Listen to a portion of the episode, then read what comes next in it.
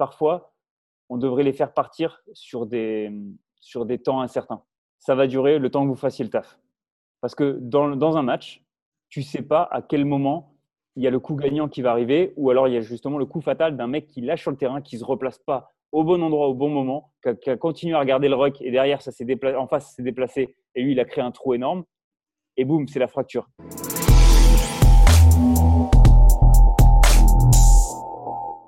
Bienvenue sur le podcast Upside Strength, la ressource fitness et performance en Suisse. Aujourd'hui, j'ai la chance de recevoir Jean-Marie Péoche, préparateur physique, head coach de CrossFit Loop 3 à Paris et animateur du podcast L'Atelier Fit. Jean-Marie, bienvenue sur le podcast. merci, merci à toi de, me recevoir sur le podcast. Ça fait plaisir. Euh, pour ceux et celles qui ne te connaissent pas encore, est-ce que tu peux parler un petit peu de ton parcours? Ouais, euh, ouais, ouais, Mon parcours, c'est euh, le parcours d'un mec qui était fan de sport donc, euh, du coup, euh, j'ai voulu faire du rugby à haut niveau mhm. et euh, j'ai fait des études en, STAPS. Comme tout bon branleur, je suis rentré en, première année de, STAPS et je faisais du rugby de, haut niveau à côté. Et mhm. puis, dans mes années STAPS, en deuxième année, j'ai eu la, chance d'être appelé par le Métro Racing au rugby. Et du coup, d'intégrer les espoirs du Métro Racing en étant surclassé. Donc, du coup, je suis parti à Paris tenter ma chance. Et de là, j'ai j'ai navigué jusqu'en espoir. Euh, j'ai signé un contrat en Pro D2 qui n'est jamais arrivé euh, dans le sud de la France parce que le club a été rétrogradé dans une des dernières journées de Pro D2 et moi je venais de donner mon accord. Ça c'était euh, ça c'était pour le petit truc du parcours. Et après mhm. je me suis retrouvé en Fédéral 1. J'ai joué en Fédéral 1 donc sous contrat pro on va dire entre guillemets. Donc tu, tu peux te considérer comme un professionnel mais c'est surtout un mec qui est en train de rater sa carrière. et c'est pas vrai pour tout le monde. Hein. Et du coup, voilà, j'ai fait ça jusqu'à mes 25-26 ans et je faisais un master STAPS à côté. Mmh. Et je me suis gravement blessé à l'épaule contre euh, un match en Fédéral 1 contre Massy. Et après, ça a été très compliqué de revenir. J'ai eu un an et demi d'arrêt et euh, j'ai galéré à revenir. J'ai essayé de revenir, je n'ai pas réussi. Et euh, je suis parti en Australie après le, mes examens de, de, moitié d'année de Master 2 parce que je me suis embrouillé avec l'entraîneur de rugby avec lequel j'ai essayé de reprendre. Mmh. Et arrivé en Australie, j'ai appris que j'avais mon, mon premier, euh, mon premier semestre de Master 2, il manquait juste le, il manquait juste le stage. Et arrivé là-bas, en fait, j'ai recommencé à jouer au rugby. Et j'avais, euh, j'avais mon ancien entraîneur quand, quand j'étais sous contrat pro qui, qui, contacte un mec là-bas et qui commence à me faire jouer un petit peu. Ça commence à m'aider et il m'intègre dans un, dans un appart en Australie. Donc là, je passe de vraiment une vie euh, à la fin. J'ai passé deux mois dans un backpack de 12 personnes. et à la fin, à la fin des vacances, il restait c'est que moi et un Écossais pendant deux mois. Je me suis dit, on va, on va, on va crever là, c'est pas possible. J'avance à rien en Australie à ce moment-là. Et là, j'ai rencontré tout le monde. J'ai commencé à intégrer une équipe de rugby et ça m'a changé la vie. Et juste après, en fait, j'ai intégré l'Académie internationale de rugby d'Australie. D'accord. Par, euh, par euh, des contacts. Et en fait, je suis, je suis allé au culot. Je leur ai demandé si je pouvais avoir un stage et pas rémunéré du tout. Et ils ont regardé mon CV, ils m'ont rencontré pour deux cafés et j'ai été pris là-bas. Et du coup, j'ai fait mon stage là-bas. J'ai recommencé à jouer au rugby. Et d'ailleurs, ça n'a pas trop mal marché à ce à moment-là. Et là, ils m'ont proposé à ce moment-là de, rentrer avec eux pour la Coupe du Monde. Ils faisaient la Coupe du Monde en France. Mmh. J'ai fait la Coupe du Monde des moins de 21 avec eux en suivi. Et euh, évidemment, euh, tu fais rien. Hein. tu es, en stage. Hein. tu, tu, suis, tu t'écoutes. Mais ça a été énorme parce que comme, comme porte de sortie du master, c'était assez incroyable. Et pour la petite histoire, quand ils sont venus en France, je suis revenu avec eux. J'ai été passer mon oral de master. Mmh. Et j'ai juste été traité de menteur. Et euh, c'était assez énorme. J'avais trois jurys qui n'avaient jamais appelé euh, le mec de l'académie. Tu sais, normalement, tu as, un tuteur, tu as un maître de stage et tu as des mecs qui contrôlent ton stage. Moi, ils n'ont rien dit. Ils m'ont juste dit que j'avais dû pomper ça sur Internet. magnifique. Et euh, un petit bisou à ma fac, du coup, si un jour ils, écoutent ça. Et du coup, on s'est un petit peu embrouillé pendant, je me souviens, pendant le, pendant le passage du, de l'oral, de la soutenance. Et en fait, ils me l'ont passé parce que je crois que je leur ai rentré dedans. Et euh, j'étais fou. Je venais de faire le meilleur stage de ma vie. Je rentrais là. Et en rentrant à, Paris, justement, euh, je devais repartir en Australie. Ça a été un peu compliqué parce qu'en fait, euh, mon père est décédé à ce moment-là d'une maladie qu'il a, qu'il a, qu'il a attrapée, qui était incurable, un cancer. Et je suis resté en France. Et je me suis dit, c'est sûr, je vais bosser dans, dans un club pro rugby. J'ai été sportif professionnel. J'avais fait des stages à Marcoussis, dont des stages sur les buteurs avec Gonzalo Quesada et tout, mmh. en première année de master. Je me suis dit, là, j'ai un deuxième stage incroyable et ça a été la bulle. Ça a été la bulle. Je me suis retrouvé coach en power plate. Bon, me demande pas, il fallait faire un truc. Genre, j'avais plus de, j'avais pas le chômage, j'avais plus le chômage du rugby. Il fallait faire un truc et j'ai fini par coacher des gens sur des plateformes vibrantes. Ouais. qui espéraient perdre 2 kilos euh, juste parce que la plateforme vibrait. Et à ce moment-là, j'ai vraiment essayé de me remettre en question, de commencer à avancer parce que j'avais lancé, j'avais lancé des CV à tous les clubs de top 14 pro des deux. Il n'y avait rien qui avait, qui avait répondu. Et il mmh. faut savoir qu'à ce moment-là, je rentrais d'Australie, je venais de côtoyer l'élite. J'avais, ça se passait bien là-bas. J'avais rencontré Keegan Smith, que je ne sais pas si tu connais, euh, qui est le de nom. préparateur physique des Roosters là-bas. Et les Roosters, c'était le club à 13. Et c'était un mec qui était passé par les Dragons catalans. Et maintenant, il, il a un truc qui s'appelle Real Movement Project, où il coach des mecs comme Sonny Bill Williams qui reviennent le voir. Le gars a fait un, un truc incroyable. Et euh, tu te retrouves de ça à, à postuler dans n'importe quel club et, on te dit non, non, non. Du coup, en fait, euh, j'ai recommencé à jouer au rugby. J'ai recommencé à coacher. J'ai commencé à rentrer par la petite porte au stade français. J'ai dû remplacer un mec qui partait sur le, sur le, sur le taux. Et puis, de fil en aiguille, là, j'ai balancé euh, le, podcast et j'ai commencé à activer en fait tout ce que je pouvais faire tout seul. Mmh Jusqu'au moment où, d'un coup, ça s'était fini avec le stade. Ils n'avaient pas, pas besoin de moi et changé de direction. Deux ans plus tard, ben, on, nous, on jouait la montée en Fédéral 1 avec, euh, avec mon club de, de ce moment-là et j'ai décidé d'arrêter après ça. Et euh, j'ai commencé à être rappelé par le Stade français, j'ai commencé à être rappelé par d'autres clubs, notamment des, certains clubs, euh, dont un de Pro D2. Et là, je me suis dit, tiens, c'est marrant, maintenant que je commence à, à, faire mon chemin, ça commence à sourire. Et donc, je suis parti au Stade français et j'avais le, CrossFit. Les mecs en Australie me parlaient beaucoup du CrossFit. Donc, en 2013, je suis parti passer ma certification et j'ai commencé à m'intéresser vachement au CrossFit. Mmh et le CrossFit m'a emmené à, fait, à m'intéresser à plein d'autres domaines de prépa physique que je connaissais pas en sortant de STAPS. Et voilà, je suis rentré à Reebok CrossFit Louvre. Reebok CrossFit Louvre, c'est la, c'est la plus grosse salle en termes d'adhérents au monde. Il y a 1350 ah adhérents pour une salle de CrossFit. Et euh, voilà, ils ont, on a trois salles maintenant. Moi, je viens d'ouvrir la, la, troisième. Donc, au bout de quatre ans, j'ai été euh, nommé head coach. Et mon boss est, euh, est, devenu, là, il y a quelques jours, le directeur international de, de CrossFit. Donc, il est numéro 4 dans Enfin, c'est assez incroyable quand, quand j'y pense, le parcours.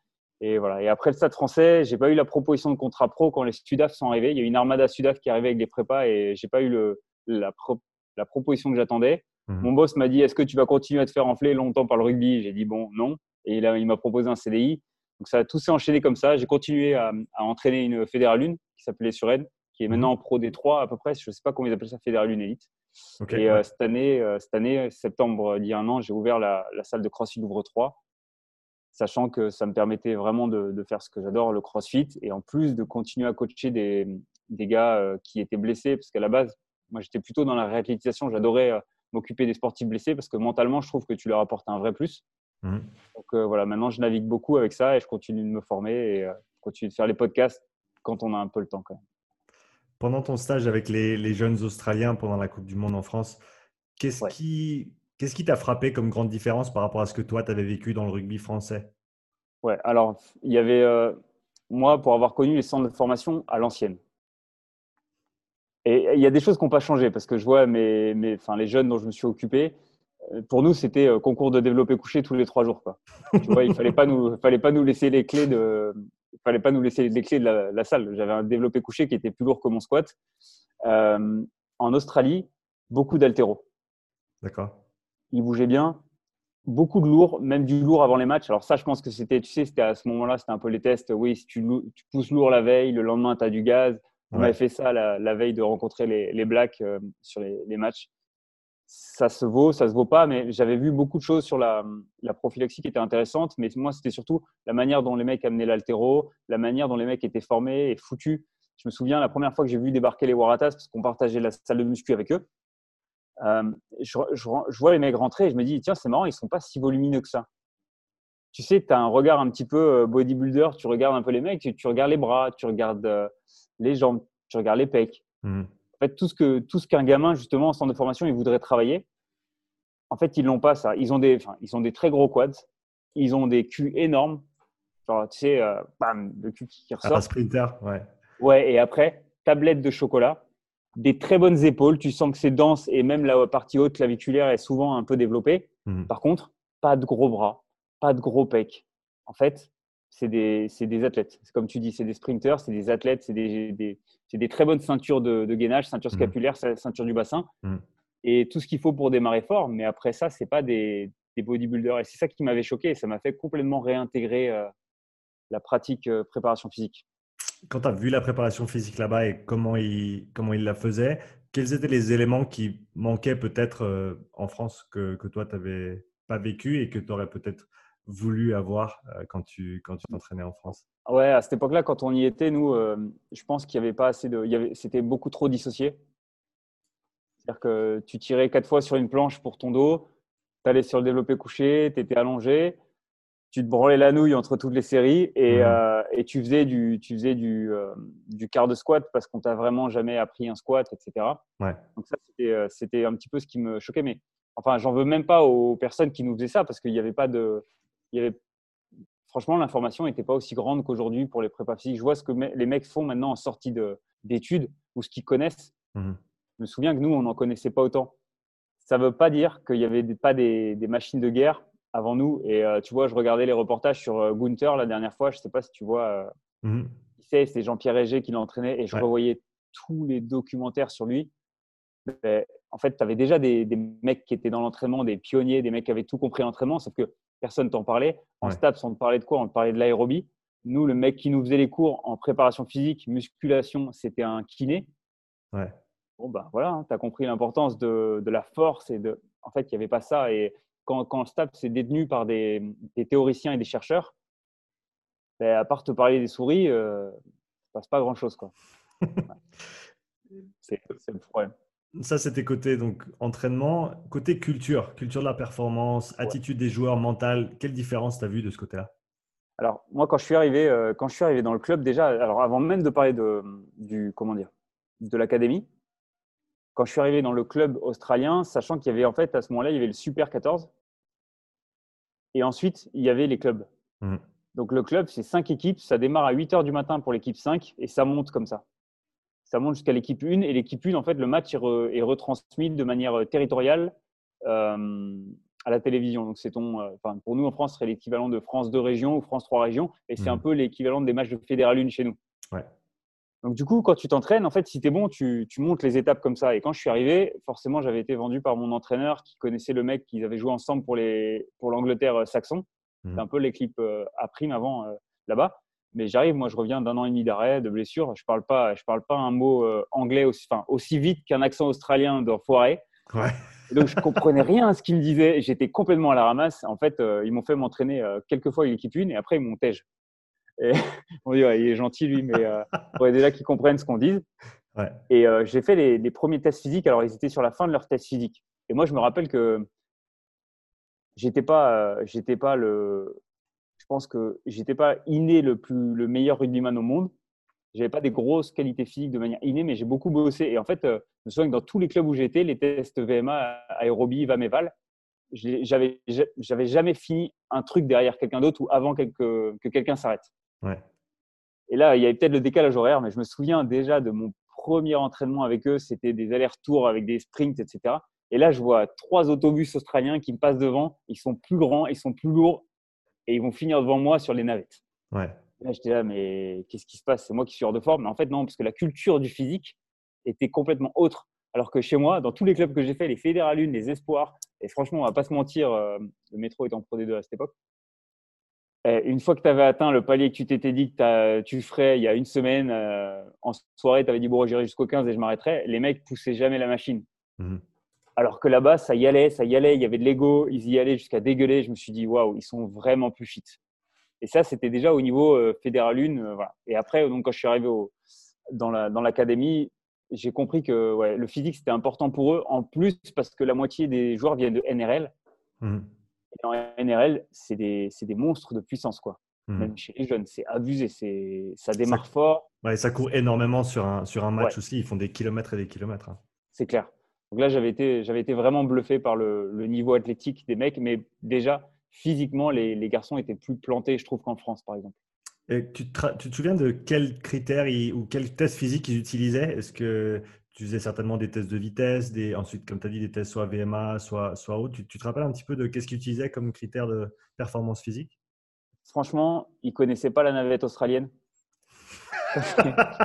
donc, donc, elle a été inventée en France, c'est ça que tu essaies de dire? Je te jure, quand je leur ai parlé de la navette australienne, enfin, ils connaissaient le principe, ils l'utilisent. Mais quand je dis, ouais, ça c'est une navette australienne, euh, Australian Shuffle, ils m'ont regardé, euh, qu'est-ce qu'il raconte encore lui Il y a plusieurs fois où tu passes pour un mec stupide à l'étranger, et ça, c'est des moments où tu en fais partie. Euh, mais sinon, non, j'ai pas de, j'ai pas de souvenir précis de ce qu'ils utilisaient, sachant que ils avaient des ratios de force comme tout le monde. mmh. il regardait beaucoup les, les ratios, enfin, sur l'académie, les ratios de squat et de, de deadlift, par exemple. Et il les forçait quand même à faire des, des cleans. Mmh. Et après, sur les, sur les vitesses, ça y allait sur les 10, ça y allait sur les 20, ça y allait sur les 30 mètres. Ok. pas le souvenir sur les tests qu'on a fait, franchement.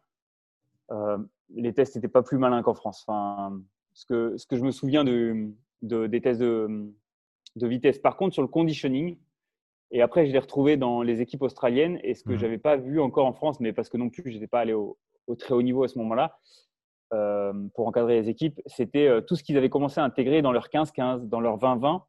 Tu sais, c'était, tu fais, ton, tu fais ta navette, justement, et au moment où tu passes au sol, boum, il y a un mec qui tombe dessus et tu dois te démerder pour te libérer ou pour libérer un ballon qui est fictif. Et après ça, j'ai commencé à l'intégrer dans les routines avec les mecs en perso parce que en fait, je me suis aperçu et c'était euh, c'était l'idée ensuite que j'ai retrouvé un peu dans le CrossFit, c'est tu peux avoir la meilleure VMA du monde sincèrement quand quand la nécessité utilise euh, d'autres fibres mmh. parce que tu as besoin de te, te retourner, tu as besoin de combattre, etc. Et tu peux avoir n'importe quel cardio dans une baseline qui, qui, qui, qui tient bien parce que, parce que tu t'entraînes à courir. Et nous, on a le problème en France, en plus de l'histoire des profs de sport. Donc, autant te dire que le travail aérobie, il est très, très, très ancré. Mmh. Et bah, quoi qu'il se passe, s'il y a des tâches au sol, s'il y a quelque chose qui, de différent qui se passe au niveau émotionnel aussi, je veux dire, combattre au sol, c'est pas la même chose que de courir 50 mètres pour se replacer. Il n'y a pas le, niveau, le, même tarif émotionnel. Là, tu as le cœur qui part en, qui part en pompe et tu n'es mmh. plus à la même fréquence cardiaque sur les, sur les équivalences VMA. Donc, ça veut plus rien dire. Et donc, c'était bien d'incorporer tous ces moments de stress où tu passes au sol, tu es emmerdé, tu vois plus, tu sais plus où est le sol, tu sais plus où est le jour. Tu dois te retourner, tu dois combattre, tu dois te battre. Franchement, ça, ça, m'avait choqué. C'est vrai, comme tu as dit, le, la, demande d'une phase de combat, il y a une, tension que tu dois produire au niveau du haut du corps, euh, presque une tension isométrique et réactive du fait que tu te bats contre un autre humain, qui est complètement différente que même, même faire un passage au sol avec des pompes tu n'arrives même pas à la moitié de, de l'intention et de la tension qu'il faut, qu'il faut mettre pour pouvoir avoir une phase de, de combat à proprement parler. Donc, comme tu as dit, cette intégration, elle est super intéressante. Euh, tu te rappelles un petit peu de, la proportion de préparation, on va dire, intégrée et la préparation dédiée qu'ils faisaient euh, par rapport à leur, leur votre semaine d'entraînement Ça se passait comment? Est-ce qu'il y avait beaucoup de dédiés ou est-ce que c'était souvent intégré dans le jeu? Il y avait quand même du dédié. Mais après, j'étais pas mal avec les blessés. Donc, forcément, eux avaient une partie qui était plus importante en dédié à la fin pour éviter de les cramer. Mhm. Il y avait forcément de la partie intégrée parce que j'étais aussi avec le set à ce moment-là pour, euh, pour suivre ce qu'ils faisaient et le set des, des jeunes. Et euh, le, mec qui me suivait s'appelait euh, Craig Twentyman. Et ensuite, il a pris l'équipe qui est partie au. Enfin, je crois qu'ils ont, ils ont raflé le titre ou ils étaient pas loin du titre en Olympique chez les Australiennes il y a quelques années. Et du coup, ils avaient énormément travaillé avec ballon. Donc, il y avait une synergie entre les deux coachs entre le, coach terrain et son, et son prépa physique. Mais après, c'est comme tout. Le problème de l'intégrer, c'est que bah, tu n'es pas sûr de toucher, euh, de toucher tout le monde. Forcément, il y a des postes qui mmh sont privilégiés à toucher le ballon, d'autres à, à s'oublier un petit peu le long de la ligne. Donc, tu as forcément des rappels et tu le retrouves ça aussi dans les clubs. C'est-à-dire qu'ils évaluent les, ils évaluent les, trackers et puis après, ils disent Bon, allez, toi, tu vas me rajouter ça en, termes de, dose de travail. Donc, tu avais les deux déjà qui étaient intégrés, sachant qu'il y avait déjà les GPS. Et, toi, quand tu as travaillé avec les, différents clubs en France, quelle approche tu prenais sur, la, sur, le, façon, sur le côté conditioning? Qu'est-ce que tu, Quelle est la, les façons, la façon les façons dont tu aimais travailler pour euh, préparer tes, tes gars? Euh, Alors, moi, je suis à la base, c'est peut-être ce qui est bizarre parce que au Stade français, il y avait quand même, euh, il y avait quand même une, une régulation d'entraînement qui était difficile au moment où moi, je les ai eus en espoir parce qu'il y avait les mecs du centre de formation, mmh il y avait les mecs du qui étaient considérés aspirants centre de formation. Il y avait une troisième masse qui était euh, les joueurs à côté. Donc en fait, quand tu as ces trois qui se regroupent sur le même entraînement, mais que certains ont déjà fait des trucs le matin et d'autres n'ont rien fait, et certains vont devoir faire du rab ou partir en muscu derrière, euh, déjà tu sais que ça part mal. Enfin, je veux dire, c'est pas, c'est, plus le même, euh, la même problématique qu'ils ont maintenant. Ils l'ont amélioré notamment, il y a Pascal Papé, un mec qui s'appelle Xavier Perron qui, qui sont là pour améliorer les choses là-bas, mais c'était déjà difficile parce que tu étais forcément obligé de faire du dédié mais ça apparaissait comme une punition. Donc déjà, toi, quand tu es préparateur physique dans un club de haut niveau, c'est ce qui m'a un petit peu, euh, un petit peu refroidi, c'est que tu n'as pas les rênes du bordel.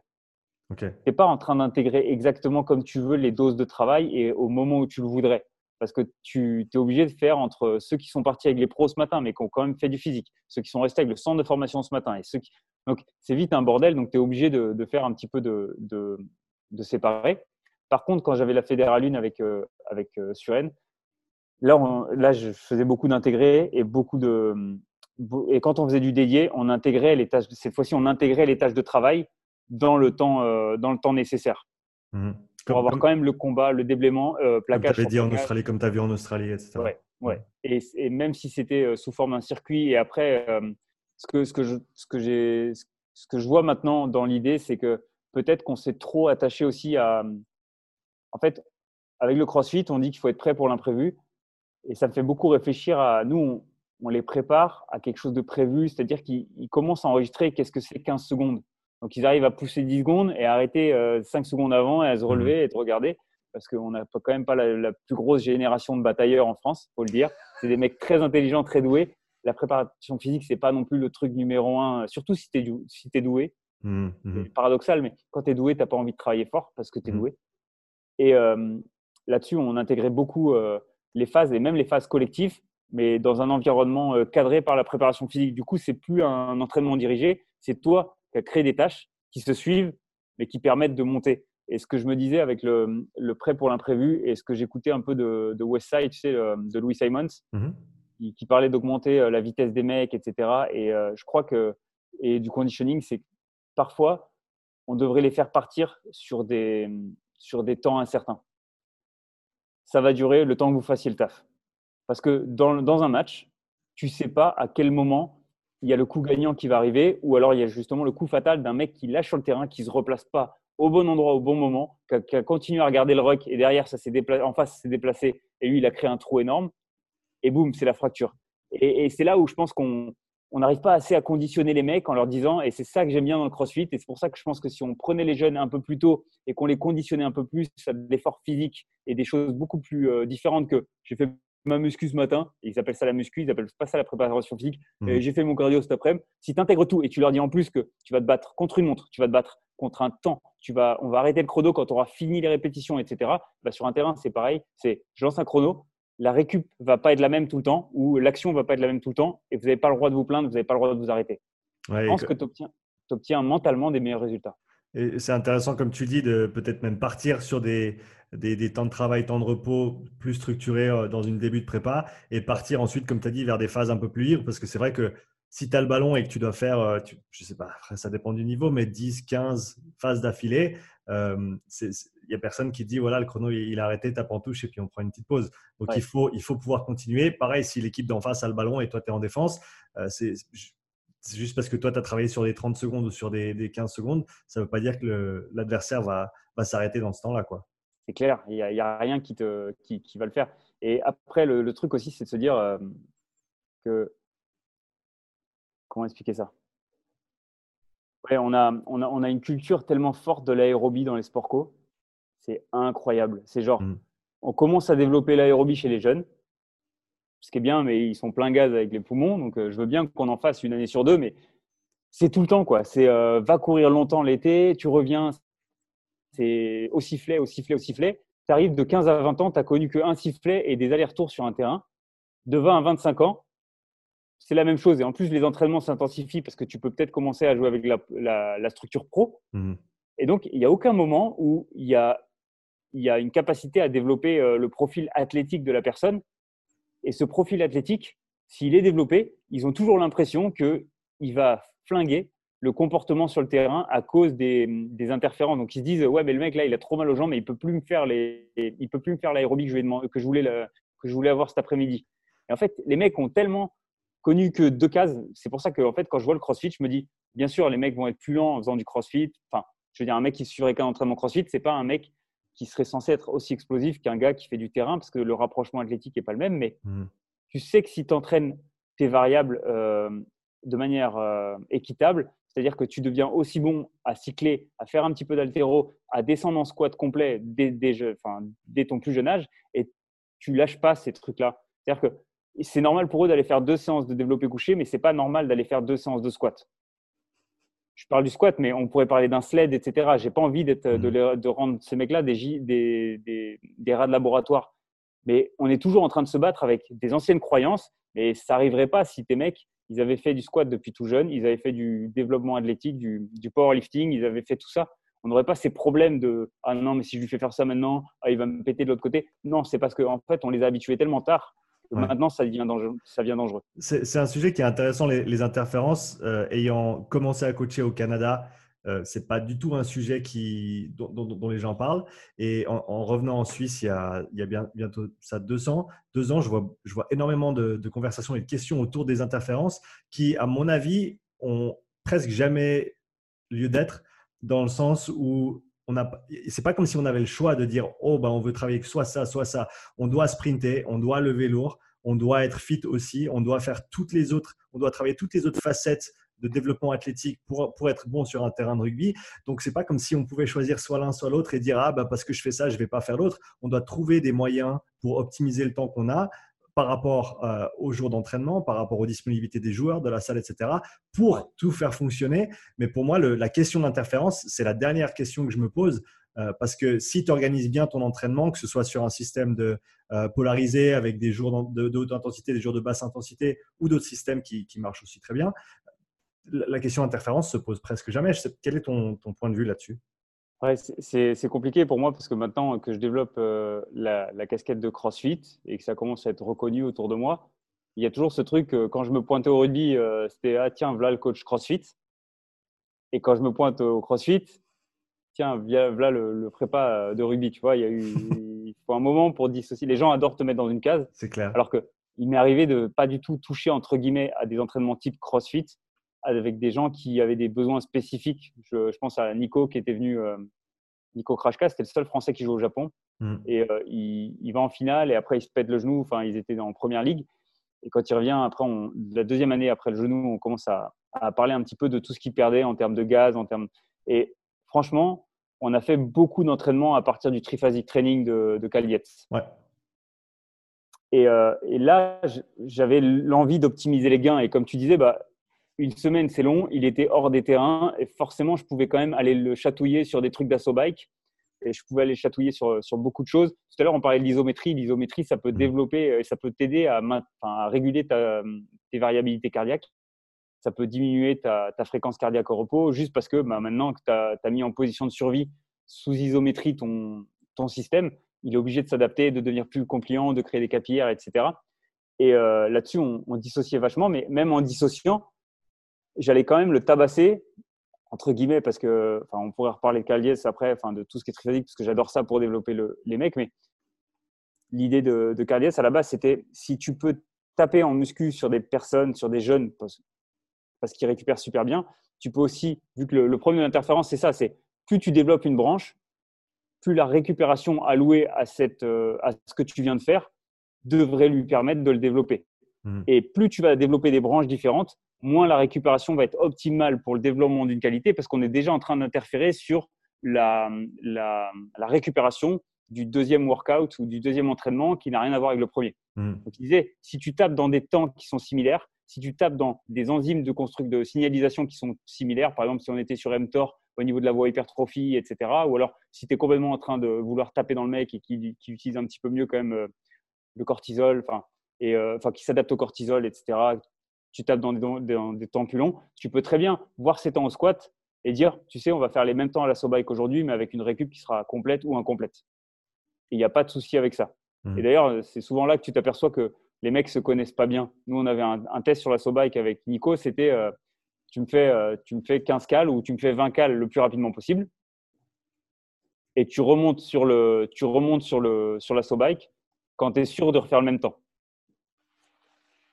C'est jamais arrivé. Il te faut, il faut ouais, 15, 20 cales, il te faut quoi? Il te faut 4, 5, 6, 7, 8 minutes suivant les, les efforts. Et ouais. Et suivant les rendus. Ils prennent 1 minute 30, après ils se disent allez. 3 minutes et ils remontent. et ils se satellisent une deuxième fois, ils se satellisent une troisième fois et là ils te regardent, ils t'insultent, ouais, qu'est-ce qui se passe? Et tu lui dis, ouais, mais en fait, le problème aussi, enfin, on peut, on peut prendre ça en préparation physique parce qu'on se pose toujours des questions sur combien de temps on devrait faire de récupération avant de repartir sur le deuxième set, combien de temps on devrait récupérer avant de partir sur le deuxième 100 mètres était là. Mais ce qui est important, c'est surtout de savoir, à un moment donné, il y a un joueur qui a un ballon dans, un, dans les mains. C'est au moment où il voit le trou et qu'il décide de le prendre. Est-ce qu'il va réussir à prendre le trou, sortir du trou et faire la bonne action parce qu'il est plein gaz? Mhm. Ou est-ce qu'il va me prendre ce faux trou ou prendre ce vrai trou, mais le truc va se refermer, il n'a pas assez de gaz, il finit pas, il s'éloigne des autres, il tombe à terre, il passe au sol, on a perdu le ballon, contre-attaque, essai. Il y a mhm. des trucs comme ça que j'aime bien évaluer avec les joueurs et les mettre dans ces dispositions-là.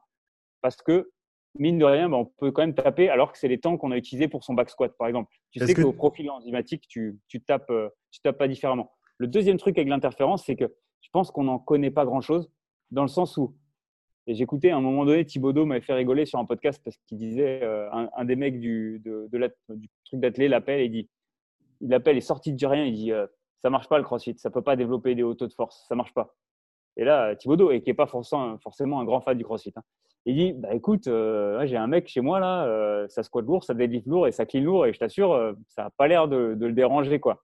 Ouais. Et moi, je vois qu'il y a des mecs qui sortent maintenant du crossfit, ça commence à aller aux championnats nationaux ou gagner des titres en altéro. Ça mhm. commence à gagner des 2000 mètres sur les rameurs alors que ce n'est pas, leur, pas leur truc initial. Mhm. Mais surtout, ça a des capacités de récupération qui sont bien plus grosses que tous nos mecs qui sont dans les clubs de, de, de sport collectif. Et dans les sports collectifs, c'est des super athlètes, c'est des super doués, mais on a quand même une belle génération de branleurs parce que ça arrive, il y a un petit entraînement le matin, puis un petit entraînement, en plus comme il y a le monitoring, alors là maintenant il faut surtout pas cramer quelqu'un, etc.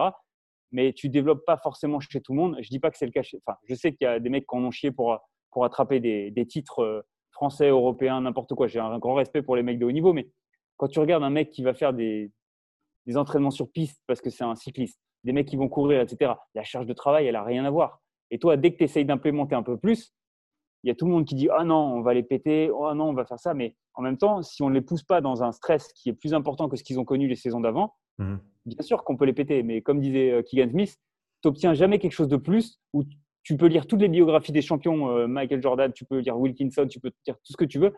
Si tu fais pas à un moment donné plus que les autres, mais il va rien se passer, tu n'auras jamais plus que les autres. Ah oui, euh, tu auras une saison avec le moins de blessés que depuis trois ans. Ouais, mais tu n'as toujours rien gagné en fait. Il y a un moment donné où il faut savoir un, prendre des risques et deux, se dire attends, attends, mais il y a quand même une logique physique là-dedans. C'est si je les entraîne un peu plus, d'un coup, ils ont une plus grosse capacité à récupérer et d'un coup, je peux aller vers des stress plus importants et spécifiques. Mhm. Donc l'interférence, c'est peut-être un faux problème. Est-ce que, est-ce que à ton avis, la récupération, parce que tu l'as mentionné avant, la capacité à récupérer des, des, athlètes de sport co, est-ce que cette, cette branche-là, on va dire, du côté de la performance, elle est, elle est assez développée, à ton avis, dans les, dans les clubs de haut niveau ou est-ce qu'il y a encore du travail à faire? Et pour, petite référence, je ne sais pas si tu l'as entendu le, dernièrement le podcast de, que Matt Fraser a fait avec ah, je me rappelle plus, je me rappelle plus le nom du podcast. C'était probablement un des meilleures interviews que j'ai entendu de Matt Fraser et ah il parlait spécifiquement de, de, sa récupération et de ce qu'il a fait ces 4-5 dernières années pour faire la différence. Et en gros, c'est chaque minute de son temps de la journée est optimisée pour la récupération. Il, envoie un message à sa femme 10 minutes avant de partir de la salle. Il dit Je vais être à la maison dans 15. Son repas, il est prêt. Massage. Euh, il, il, éteint les écrans à 8h30. Euh, il lit, il a un truc qui le réveille comme si c'était le lever du soleil. Il met énormément de, de, temps sur, sur, sa récupération, ce qui lui permet, ben voilà, cinq fois CrossFit Games Champion, donc c'est pas rien. Est-ce que, est-ce que, est-ce qu'à ton avis, il y a encore des, des pourcentages à grappiller au niveau de la récupération? Bah, au niveau des clubs, au niveau des clubs, je pense qu'ils font vraiment beaucoup pour que les mecs soient dans le meilleur environnement possible. Enfin, mhm. tu vois, ils ont des massages, ils sont massés, ils ont les, euh, ils mettent les, des grandes chaussettes là, les trucs de froid, euh, ils récupèrent pas mal. Ils sont monitorés, donc quand mhm. même, ils ont des charges de travail en plus quand ils voient que ça n'a pas assez bougé. Et je pense que ça, c'est le, gros plus anglo-saxon qui a amené ça. Mais euh, dans, dans l'idée, est-ce que déjà on est capable de créer euh, des, bases de travail fortes? Parce qu'on on dissocie quand même vachement tout le temps les, gains, euh, musculaires et les gains énergétiques en salle, même si on essaye de faire. je veux dire, euh, tu as une équipe d'Angleterre, ils vont prendre quatre coachs pour développer une équipe. Nous, la seule fois où ils ont, ils ont amené un mec, c'était Nicolas Jean-Jean, c'est un ancien 15 de l'équipe de France. Hein, je n'aurais dit pas ça. Ils l'ont présenté comme un spécialiste du CrossFit. Comment te dire qu'avant de lire l'interview, on n'avait jamais entendu parler de lui en France, dans le CrossFit? Hmm. Jamais entendu parler de lui. Il n'était même pas dans une box affiliée. Enfin, il, euh, il, a peut-être fait quelques piges dans le CrossFit. Donc, déjà, tu as ça, tu as ce truc de oui, mais moi j'ai entendu ce que c'est le CrossFit, je peux le développer. Enfin, non, de la même manière que Fraser, pour développer son potentiel énergétique, il a aussi été voir un mec comme Chris Incho, qui est euh, le fondateur de Aerobic Capacity, hmm.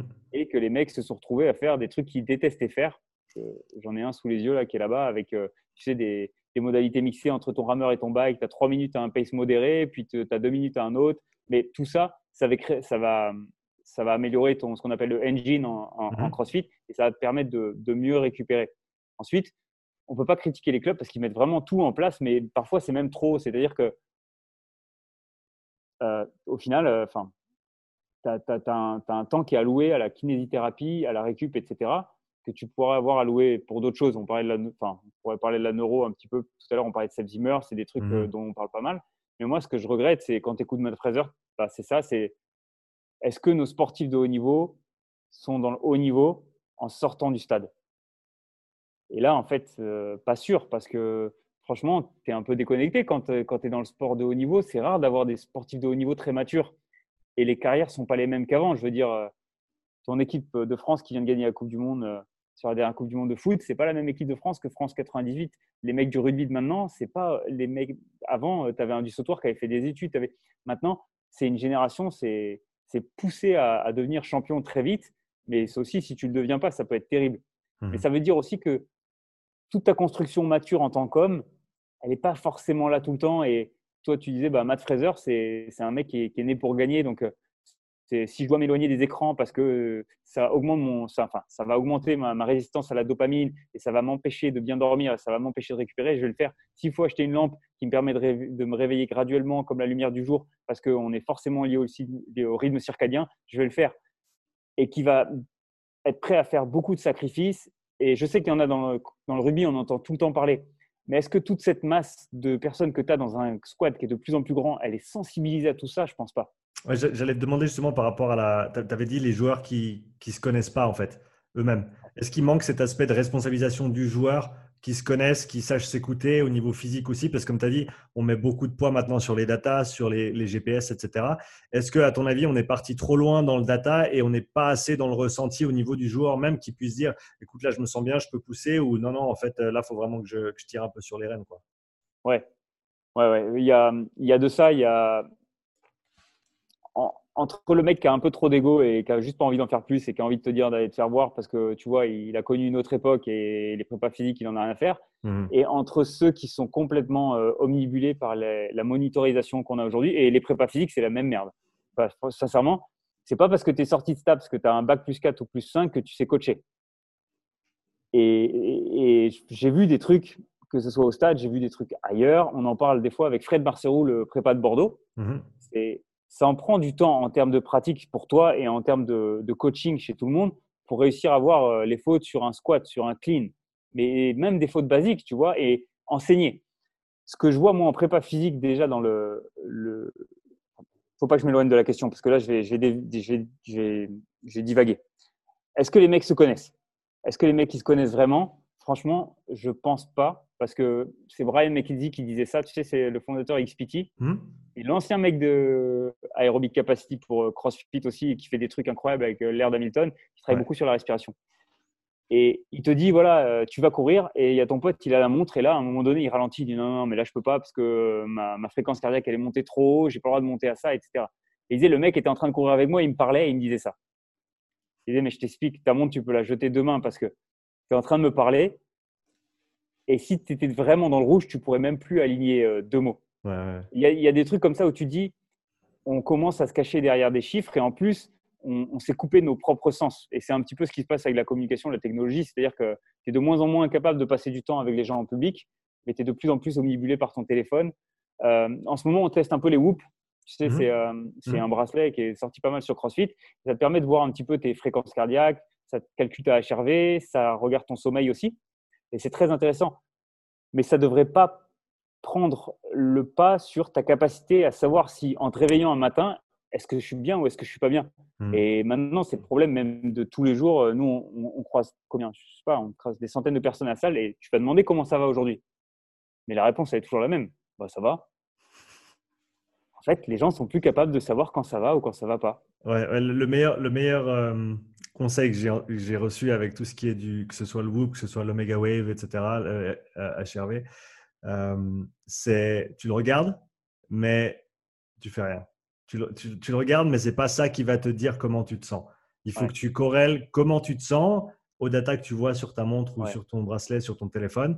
Et c'est ça, en fait. C'est là où la magie, elle vient, c'est quand tu entremêles les deux. C'est le ressenti plus les datas. Ce n'est pas les datas qui vont dicter ta journée et qui vont te dire, voilà, juste parce que là, tu es orange, et eh ben, aujourd'hui, tu vas te sentir comme la merde.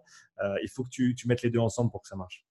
On a fait un, on a fait un WOD euh, anniversaire, c'était Chad. C'est 1000 euh, step-up sur une, sur une box. Mm-hmm. C'est un petit peu plus haut, plus haut que les genoux. Et tu dois monter 1000 fois sur la box, en fait. déjà, le workout est horrible. C'était le 11 novembre dernier. Et j'ai un, un, pote qui traquait. Donc, tu as un gilet lesté de 20 kg mm-hmm. ou tu as un sac avec 20 kg dedans. En, en mémoire à Marines. Bref. Il est monté à un moment donné à plus de 180. Mais pendant pas mal de temps. Pour aller taper 180 dans le CrossFit, moi je sais qu'il faut que je m'assassine sur un assaut bike. Mais ça arrive. Franchement, tu mets 15 secondes on, 15 secondes off jusqu'à jusqu'à que mort s'en suive. Ouais. Tu satellises, tu es rentré dans tes 180, voire même plus. Mais il n'avait aucune idée de ce paramètre. Qu'est-ce qui se serait passé s'il avait regardé sa montre? 180, waouh, je vais jamais dans ces trucs-là d'habitude, je suis toujours en dessous de 170. Il aurait ralenti, il aurait bitché et euh, il, aurait, il aurait complètement altéré sa performance alors mmh. qu'il se sentait bien. Donc, on a, on a un système qui monte, on a un système de pression en, sympathique qui, euh, qui nous permet d'affronter des choses. Et il faut qu'il soit développé autant que notre système de récupération en parasympathique. Et ça, je pense mmh. que les gens ont, tendance à l'oublier. Tout à l'heure, on parlait d'énergétique. On pourrait aussi parler de, la, de, de, de faire monter ce lactate dans, dans l'action, c'est aussi important que d'avoir la capacité de, de, faire sa clearance de lactate avec le, la VO2 max. C'est-à-dire que mmh. tu peux, tu peux construire l'un et tu peux construire l'autre. Et évidemment, euh, comme je suis de Strong Fit, en ce moment, on, bosse pas mal là-dessus, mais tu as forcément un lien entre les gens qui sont incapables de passer à l'action et qui sont incapables de produire beaucoup de lactate. On le voit beaucoup en CrossFit sur des, des, des très courts et intenses. Mmh. Mais par contre, qui adorent se foutre très mal pendant 40 minutes sur un entraînement un petit peu de merde, mais euh, très aérobie, et en même temps où ils vont suer beaucoup, etc., parce que ça les a rassurés, et c'est des gens qui sont anxieux de base. Donc, tu as souvent cette, cette truc entre les gens qui ont besoin d'endurer très longtemps pour avoir l'impression d'avoir fait quelque chose, mais qui sont incapables de passer à l'action, c'est-à-dire développer beaucoup de lactate. Mmh. Et tu as l'autre côté du spectre. Tu as le mec qui, qui sait que faire des choses très intenses. Et quand tu le lances dans un WOD de 30 minutes, il va faire 10 secondes à fond, il va te regarder, il s'est mis, il s'est mis dans le rouge, ça redescend un tout petit peu et il repart aussi vite. Et tu dis, bon, bah, toi, tu n'apprendras jamais de tes erreurs, mais mmh on a deux côtés du spectre psychologique qui sont, qui sont différents. Le dernier truc que je voulais dire tout à l'heure, c'était sur les datas. C'est que dans la, dans la profession, euh, en fait, les mecs se, se, cachent des fois derrière des datas. C'est hallucinant. Genre, euh, ouais, ok, on va calculer la vitesse des cleans. J'ai vu ça une fois au stade. Mais j'avais envie de dire, mais vas-y, enfin, on le lance ton truc là, ton, comment ils appellent ça le, le... Merde, tu as, plusieurs, as plusieurs, euh, as, plusieurs. Euh, Il y a celui avec le câble. Euh, ouais, celui avec le, câble. Ouais, le nom m'échappe. Et, j'ai failli lui dire, mais vas-y, on, le lance parce qu'en fait, il faudrait déjà qu'il sache faire des cleans. parce que, c'est clair que ça devrait être un prérequis quand même. parce que parce que là, je dis je dis pas que la barre est pas partie du sol et elle n'est pas arrivée sur les épaules. Je dis pas que tu n'avais pas des performances qui étaient impressionnantes. Mmh mais, et ça, on en avait parlé dans un autre podcast avec Fred, mais les mecs sont tellement en train de pré-tirer avec les bras, ils sont tellement en train d'utiliser leur dos en pivot de hanche plutôt qu'en d'essayer d'utiliser la, la, la, le, profil de saut au niveau des, des, justement des hanches, des fessiers et des quadris, mmh. que tu peux le faire tant que tu veux, ce, ce clean. Il t'aidera pas à démarrer plus fort. Il te donne pas de puissance tu es plutôt en train de faire une résistance de force avec, un, avec un, truc qui ressemblera à un kettlebell swing et tu as un pré-tirage des bras. Il n'y a pas de transfert. Je veux dire, l'altéro dans notre sport n'est pas prévu pour ça. Mais du coup, tu te retrouves avec un mec qui, toute sa vie, enfin, avec un préparateur qui n'a jamais fait d'altéro, qui n'en a jamais coaché, qui connaît pas un petit peu les, bah, c'est quoi, enfin, c'est quoi euh, accélérer une barre, passer les hanches, c'est quoi euh, peut-être euh, profiter de, de l'altéro pour nous, mais sans avoir à en faire un, clean complet? À quoi ça sert de faire un clean complet plutôt qu'un clean non complet? Pourquoi on va rester au hang si on veut vraiment profiter juste du démarrage? Pourquoi faire un clean complet? Ben, Ça ralentit forcément la production de vitesse parce qu'en plus, il faut réceptionner et qu'eux, ils n'ont pas le développement moteur nécessaire pour envoyer toute la sauce vers le haut et passer vite vers le bas. Mmh. Cette connexion on-off, ils l'ont pas, donc peut-être qu'il vaut mieux qu'on fasse des, des, des, des, des tirages ou ouais. ouais. des tirages hauts. Mais d'un côté, tu sais très bien que quand tu rentres dans la gueule d'un type, bah, tu accélères et d'un coup, il y a, y, a ce, y a ce moment où tu repars, euh, tu repars vers l'arrière, où il y a cet affrontement. Mais ça, tu vas aussi le retrouver quand tu réceptionnes une, une, une barre en, en, power clean.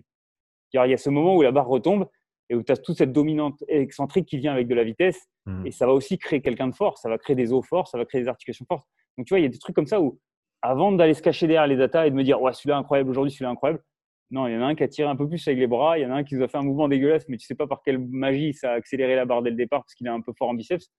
Peut-être qu'on peut revoir les basiques. Et c'est le truc que peut-être j'ai le plus appris en CrossFit. CrossFit est beaucoup décrié sur Internet, ça fait rire tout le monde, mais si tu es dans une bonne salle de CrossFit et si tu respectes vraiment les, ce que CrossFit t'apprend, t'apprends biomécaniquement en tout cas, pas encore avec de la neuro, mais t'apprends vraiment à, lire le mouvement à dire, et à, appliquer ça à un gros groupe. Et en, préparation physique, ce que je vois beaucoup des fois dans, les salles chez les jeunes, par exemple, tu prends un centre de formation.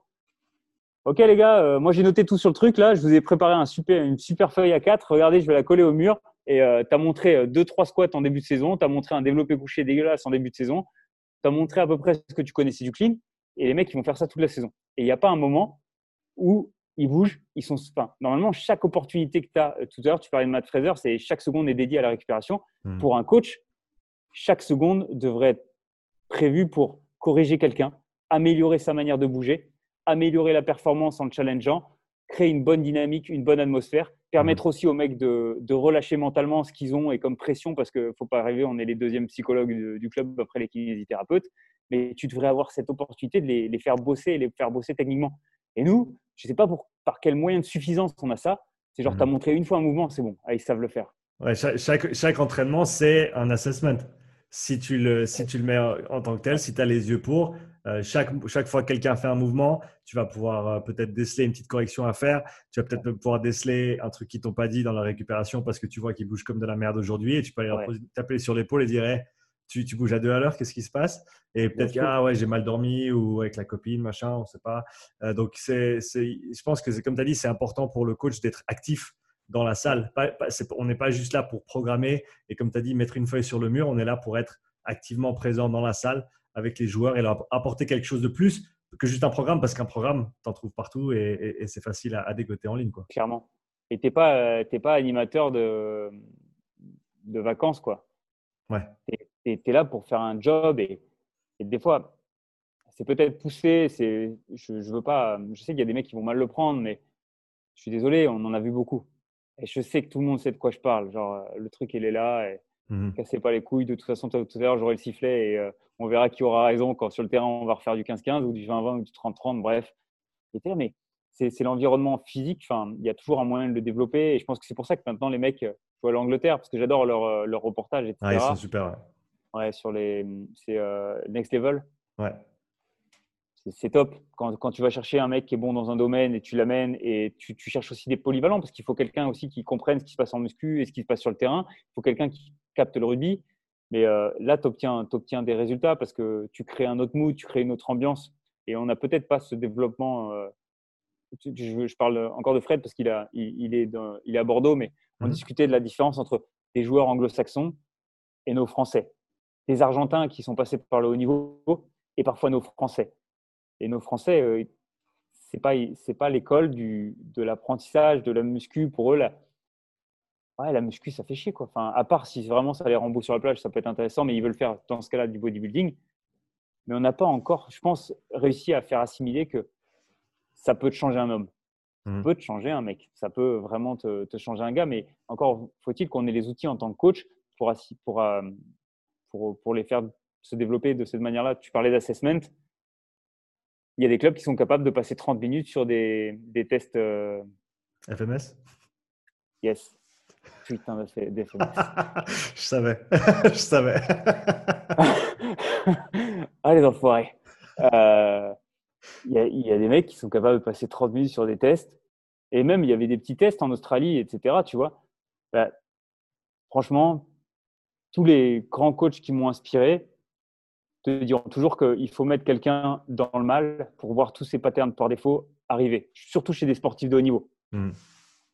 Une jambe qui fonctionne moins bien que l'autre parce qu'il y a un ischio qui, ou un fessier qui connecte pas autant, euh, des mecs qui ont des petits problèmes mais tu n'as jamais vu parce que tu n'as pas assez cessé, les mecs sont assez forts pour compenser. Et, aussi, euh, voilà, tout se passe sur, sous fatigue, sous fatigue, tu vois ce que, ce que font les gens.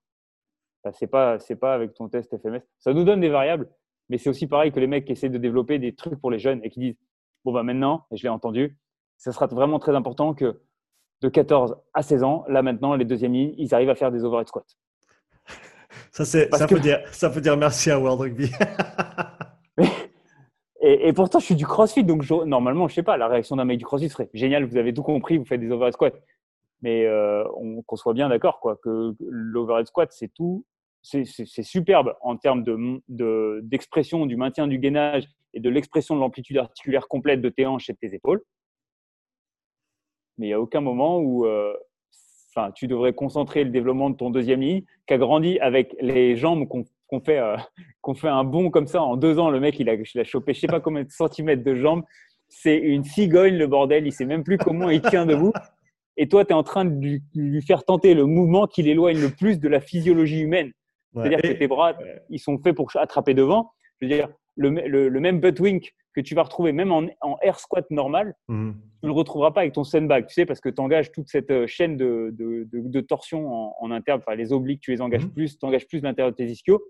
Tu le fous sur une barre, bah, tu l'éloignes complètement sur ces insertions-là, tu, tu disloques le gars. Et là, tu lui demandes en plus de rester gainé et de descendre et de monter. Et tu trouves que c'est pertinent.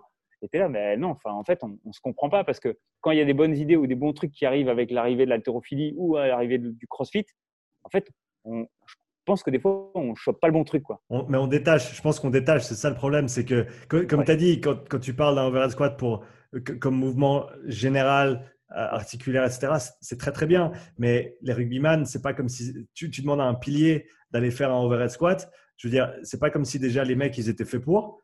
Et en plus, suivant où tu les chopes dans leur développement sportif, euh, ils n'ont pas les épaules pour non plus. Et leur dire, ah bah, tu peux pas faire un overhead squat, donc tu vas, tu vas avoir des problèmes pour le rugby. Euh, bah, le, mec, le pilier, il n'est pas payé pour faire des overhead squats. Euh, le pilier, il est, rentré, il est, fait pour rentrer dans la tronche en face pendant les mêlées et après rentrer dans la tronche en face pendant les rucks. Sa position de gainage, etc., bien sûr, c'est important. Mais le overhead squat, on parle de, comme tu as dit, il y a tellement de facteurs qui, qui, influencent la position et le succès ou non mm. de l'exercice. Pour moi, c'est un, un peu un attrape-tout qui, qui, qui nous ont lancé dessus pour, euh, pour dire oui, oui, on, nous on pense que le mouvement c'est important, etc. Donc overhead squat, mais il rate complètement la marque parce que ça fait pas avancer le Schmidtwig. Tu, tu fais pas, tu, prends. En plus, la plupart des gamins aujourd'hui qui sont assis toute la journée, etc. Tu leur fais faire un overhead squat. Bien sûr, il y a les talons qui montent. Bien sûr, ils n'arrivent pas à garder le, euh, le, tronc relevé, etc. Euh, mais après, qu'est-ce que tu fais derrière? C'est ça qui est important. Et est-ce que ce que tu vas faire derrière pour faire en sorte qu'ils passent mieux sur leur test overhead squat, est-ce que ça, ça va les rendre, un, meilleur au rugby et deux, est-ce que c'est vraiment ce dont ils ont besoin pour leur développement athlétique? C'est ça la question. C'est clair. je te rejoins mille fois là-dessus. Tu te demandes. Euh, mais euh, on, aime bien ça. On aime bien prendre des, petites, euh, des petits trucs comme ça, un peu, un peu flashy et se dire ouais. mais maintenant, moi, j'ai compris. Hein. Mais tu as compris quoi avec l'overhead squat Parce que c'est vraiment le mouvement qui va l'empêcher de se développer, même lui, dans. dans, dans si on prend un mec de 14 à 20 ans, je veux dire, c'est pas c'est pas un petit chinois qui est en train de devenir pro à l'altéro, qui a une flexion de cheville incroyable et euh, qui est naturellement fait pour ça. Tu vois ce que je veux dire? On n'est pas en mmh. train d'essayer d'en faire un, champion altéro. Mmh. On a du mal déjà à, les enclencher dans des. Alors, on a déjà du mal avec le développement physique jusqu'à une certaine période. Genre toujours dans. Enfin, on ne pourra pas me dire le contraire dans les sports co. Il n'y a pas de problème à les faire sauter, à les faire, à les faire faire de l'aérobie incroyable. Et puis en plus, leur faire tenter de la pliométrie. On a du mal avec les charges. Et en plus, il va falloir qu'on prenne tout ce qui est le plus difficile avant de, de, faire construire des bases à ce, à ce gamin-là. quoi. Et, j'avoue que j'ai un petit peu de, de mal avec cette, euh, cette philosophie-là. Et, euh, et c'est là aussi on voit qu'on a peut-être du mal avec le mouvement lui-même. On n'a peut-être pas très bien compris euh, comment fonctionnait l'humain. On, on, est toujours avec les barres. On est tout le temps avec les barres. C'est terrible. la barre, c'est le truc qu'il faut avoir tout le temps. Un autre sujet que, que je voulais traiter avec toi aujourd'hui, c'est la neuro. Euh, et donc, comment toi, tu l'utilises et tu l'intègres dans la préparation physique? Pour commencer, comment est-ce que comment est-ce que tu as commencé à, apprendre euh, par rapport à la neuro? Où est-ce que tu l'as découverte? Qu'est-ce qui t'a intéressé de prime abord? Et ensuite, comment tu as pensé là-dessus s'est développé au cours du temps? Euh, En vrai, le, premier qui, qui, parlait plus de, neuro, c'était c'est un de mes mentors. C'est sûrement mon mentor, parce que je le suis toujours et que j'ai régulièrement beaucoup d'échanges avec lui. Et, je le suis pour ça depuis 4 ans, c'était Julien Pinault. Mmh et euh, il approchait un développement euh, neuro dans son, dans son système, même si ce n'était pas euh, ce que je vois aujourd'hui. Et je me dis, enfin, il commençait à, parler des, de, certaines zones, par exemple, les zones du pied sur l'activation, ce qu'il sentait. sais, lui, il, il, dissocie deux chaînes de, tension. Mmh et sur le côté mécanique, par exemple, il avait des, pressentis, comme quoi tu restes sur l'intérieur du pied, beaucoup plus facile d'aller connecter l'ischio inter avec le grand fessier, avec les obliques et avec les, le bas des pecs. En fait, en gros, imagine tout ce qui permet de se recroqueviller. Imagine tout ce qui permet de faire un, un health hold. Voilà, tous ces muscles-là liés à l'intérieur de ton pied. Mmh. Tous ces muscles-là en, position de pousser sur le bench liés à l'intérieur de ton, de, de au-dessous ton, de ton pouce. Mmh. Il commençait à jouer avec ça. Il commençait à lire pas mal de trucs sur la neuro parce qu'il était fan de, de Carl Friedstone et euh, lui, il parlait, enfin, il était très orienté sur le système nerveux et le développement du système nerveux. Ça, on, pourrait en parler, mais c'est un truc dont je me sers beaucoup maintenant pour justement l'assessment des mecs en plein entraînement, voir euh, qu'est-ce qu'ils sont en train de me faire. Et de fil en aiguille, je commence à converser avec des mecs, dont Anto Baptiste, qui est un, des gars qui a, qui a Perpignan, et qui me dit faut que tu viennes à, faut que tu viennes faire l'institut IP. Donc euh, là où euh, il y a Seb Zimmer également qui, qui est là-dedans, vu qu'il est, il est suisse. Mhm. Et quand été voir Matt, et qu'on a fait le niveau 1, après j'ai fait le niveau 2, là on attend pour passer pour le niveau 3 parce qu'ils n'ont pas arrêté de le, ils pas arrêté de le, reporter. J'ai commencé à voir des trucs qui, qui, branchaient de ouf avec ce que, ce que j'avais vu avec Pinot, ce que j'avais vu avant aussi avec d'autres mecs, mais vraiment je me dis putain, et c'est comme si là euh, j'étais passé un petit peu à côté d'une info. L'info, c'était, moi, je, m'occupais beaucoup de réathlétisation, mais dans, dans, un parcours comme le CrossFit, tu vois une masse de gens incroyables passer sous, sous, ton, sous ton cours comme ça. Tu, coaches trois cours, tu as peut-être vu 40 à 60 personnes si vous êtes beaucoup de, de, coachs dans la séance, mais tu peux avoir une, quinzaine de personnes dans ta séance, tu fais trois, quatre cours, tu as quand même vu un paquet de monde. Et tu vois des trucs incroyables. Tu vois des, tu vois des shifts au squat qui n'existent pas dans la, tu pensais même pas voir de ta vie. Tu vois des, des, rotations, tu vois des trucs qui manquent, tu vois des gens, ils ont une barre sur les épaules, elle est déjà pas droite et tu les regardes, tu as quand même l'impression qu'ils étaient droits dès le départ, etc. Et, euh, et, ça a démarré comme ça. Et je me suis beaucoup intéressé donc du coup à la posturo. La posturo et la neuro, c'est très imbriqué. Mmh. Et forcément, donc après, je suis parti du côté de la posturo euh, me former et c'est pas fini. Mais la neuro, c'était vraiment le développement, de, le développement que tu as, as eu pendant ton enfance va permettre quand même de prédire vachement ton comportement athlétique ou musculaire plus tard.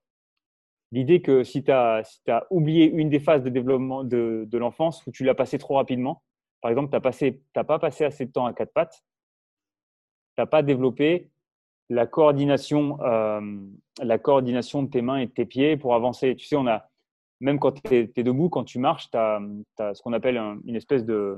Ce de tu as, une, as une un, profil neurologique de la démarche où tout est, euh, tout est euh, mince, comment on dit ça? Tout est croisé. D'accord. C'est-à-dire que quand tu avances ton bras, hmm. il y a ta jambe qui est croisée de l'autre côté. Et chaque articulation, semble-t-il, a au niveau des neurones quelque chose à voir avec l'autre qui est en face. Donc, ton poignet, c'est forcément en rapport avec ta cheville de l'autre côté. Ton genou est forcément en rapport avec ton coude de l'autre côté dans hmm. la démarche le comportement de ton épaule a forcément à voir avec ta hanche de l'autre côté. Avec euh, ta hanche de l'autre côté. Et quand tu commences à avoir ces, trucs-là, donc si tu as passé assez de temps à quatre pattes, tu as développé une sangle abdominale qui, répond à la gravité, tu as commencé à apprendre à soulever les genoux pour accélérer, donc tu as forcément ces grands droits qui commencent à être beaucoup plus forts, tu as cette courbe lombaire qui commence à exister, et tu as cet enchaînement inter-exter au niveau de, de l'avancée du… Tu poses le bras pour avancer à quatre pattes, tu tires ton bras en arrière, tu passes par-dessus, tu as forcément cette coiffe de rotateur qui se développe mmh. en rotation interne et rotation externe, parce que c'est la base de ce développement-là. Et d'un coup, bah, tu vois en vidéo des, des, enfants, des mecs, j'allais dire, des enfants qui n'ont pas fait de quatre pattes, ou alors qui ont dans le rampé. Le rampé, c'est euh, résistance à la gravité, mais d'un coup, tu as forcément l'utilisation de tes abdos et la, flexion de ta hanche pour venir écraser l'intérieur du pied et pousser sur cet intérieur du pied, un peu en grenouille là. Mmh. Et forcément, le développement de la sensibilité de ton gros orteil va être corrélé au développement euh, de, ton, de ton grand fessier.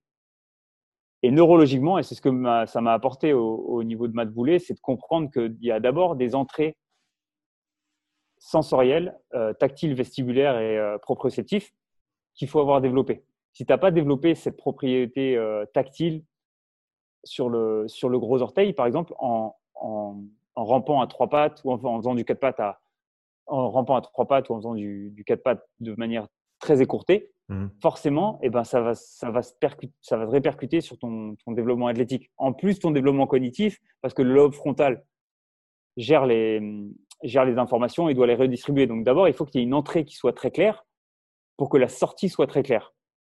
Et plus maintenant j'avance dans les cours et plus euh, je vais chercher les, autres cours. Donc il y a, a d'autres mecs, il y a un mec qui s'appelle Dr Kobe qui travaille beaucoup sur, euh, sur tous les différents systèmes neurologiques et euh, dont rien que déjà la, les, les, capacités de tes mécanorécepteurs à définir une bonne cartographie de, de, ton, de, ton, de ton corps, rien mmh. que ça, c'est des trucs qu'on devrait implémenter dans n'importe quelle séance.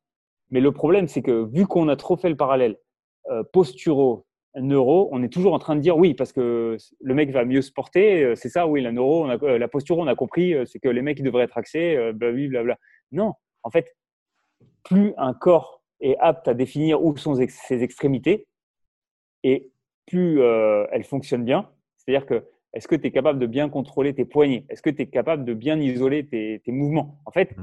tout ce, que, tout ce qui pourrait se rapprocher un petit peu de ce que faisait Ido Portal, plus tu as ça, plus tu es capable ensuite de. Donc, la représentation de ton corps est déjà beaucoup euh, plus claire sur ton cerveau. Et si elle est plus claire, d'un coup, tu as plus de force, tu as plus de mobilité, tu as, plus de, as plus de précision. Donc, viennent ensuite ouais, tous les systèmes de gestion des vitesses, l'intégration des yeux, etc. Donc, tout ça, c'est autant de sens que tu peux développer de manière euh, séparée pour mmh. les, mieux les réintégrer ensuite. Et euh, je regardais la neuro parce que je regardais un petit peu ce que fait le mec à Toulouse, là, euh, AB Donzag ou je sais pas quoi, c'est un Sudaf qui travaille les skills et qui travaille les, la, la, réaction. Et je trouve ça génial. Et il y a pas mal de mecs maintenant qui font beaucoup de trucs de réaction avec les balles, etc., contre le mur. C'est bien. Mais si tu vois, si tu vois Matt Boulet en, en séminaire, tu comprends qu'en fait, ça, c'est l'output. C'est l'utilisation de tes capacités telles qu'elles sont aujourd'hui. Donc, du coup, est-ce que dans le sport de haut niveau, on ne pourrait pas passer une heure d'une journée? Parce que c'est ça le problème, c'est qu'on ne sait pas quoi faire des autres heures de journée pour ces sportifs de haut niveau-là. C'est qu'on a l'entraînement du matin, l'entraînement de l'après-midi, on fait chier tout le monde en vidéo 4 heures, mais est-ce qu'il n'y a pas un moment donné où, avec les bons coachs, tu peux pas améliorer le comportement de l'athlète parce que tu as amélioré justement sa cartographie? Mmh. Et si tu améliores la cartographie, déjà, tu as des meilleurs rendements parce que tu as un output qui est plus fort. Et aussi, tu as, des, as, des, as des, des, capacités qui, qui augmentent, tu as des ressources qui augmentent. Avant, ça se trouve, sans, sans le checker, tu étais tout le temps en train de faire la même rotation pour compenser un manque de capacité euh, de, de, ton, de ton bras à partir loin de toi. Je ne sais pas, sur une passe par exemple. Mmh. Ou alors, tu avais un réflexe, tonique, un réflexe tonique asymétrique du cou qui n'a jamais été bien intégré quand tu étais enfant. C'est-à-dire que quand je, te bouge, quand je te bouge la tête, il y a tes bras qui suivent. Si tu arrives à, à, atténuer ce réflexe et qu'en plus, après, derrière, tu arrives à améliorer le comportement de ton bras droit qui n'a jamais été ton bras fort, au lieu de dire à un mec, tu vas faire 150 passes à droite jusqu'à que ça vienne. Ce que je trouve plutôt pas con parce qu'au moins, il a bossé. Et tu es obligé de faire des gammes tout le temps. Si tu commences à pouvoir lui, lui faire isoler le comportement de sa main, jouer avec le comportement de ses mécanorécepteurs du poignet, de son, de son coude, de son épaule. Si tu commences à lui faire faire intégrer au niveau tactile différentes sensations avec les balles, les pics, etc.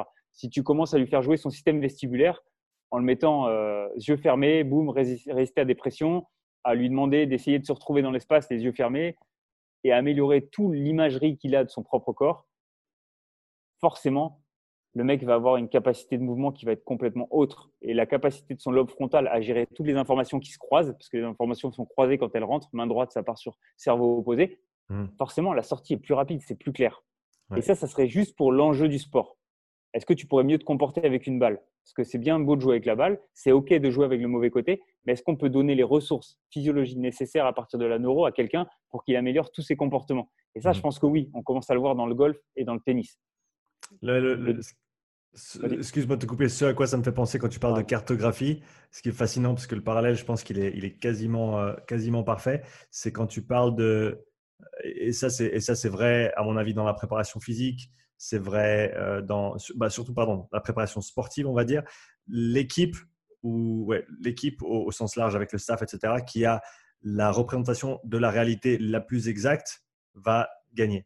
Dans le sens où si ta carte elle est juste, si ton modèle il est juste, tu vas, ben, tu vas te préparer pour la, en guillemets, ce qui est vrai, et donc tu vas, tu vas gagner. Et, le parallèle que je vois avec ce que tu dis là donc, au niveau de la, cartographie du, cerveau, Brain Maps en anglais, j'essaie de trouver le titre du livre, je ne me rappelle plus, il y, en a, il y en a un qui est absolument excellent sur le sujet, où il parle justement de cette cartographie et de quelle proportion de quelle portion de ton cerveau gère telle ou telle portion de ton corps, notamment par exemple les mains, on a des, on a on va dire une, carte qui est associée aux mains qui est beaucoup plus grande que celle par exemple du coude, euh, qui est normale. Et, mais donc on pourrait faire le parallèle que si tu as une meilleure cartographie de ton propre corps, eh ben, bien sûr, comme tu l'as dit, tu auras plus de contrôle, tu auras aussi moins, certainement aussi moins, et tu me corrigeras si c'est faux, mais moins de tendance de douleur aussi, dans le sens où quand ton cerveau, la, douleur, et voilà, c'est un sujet qui est extrêmement compliqué, mais la douleur, c'est une des stratégies que ton corps a pour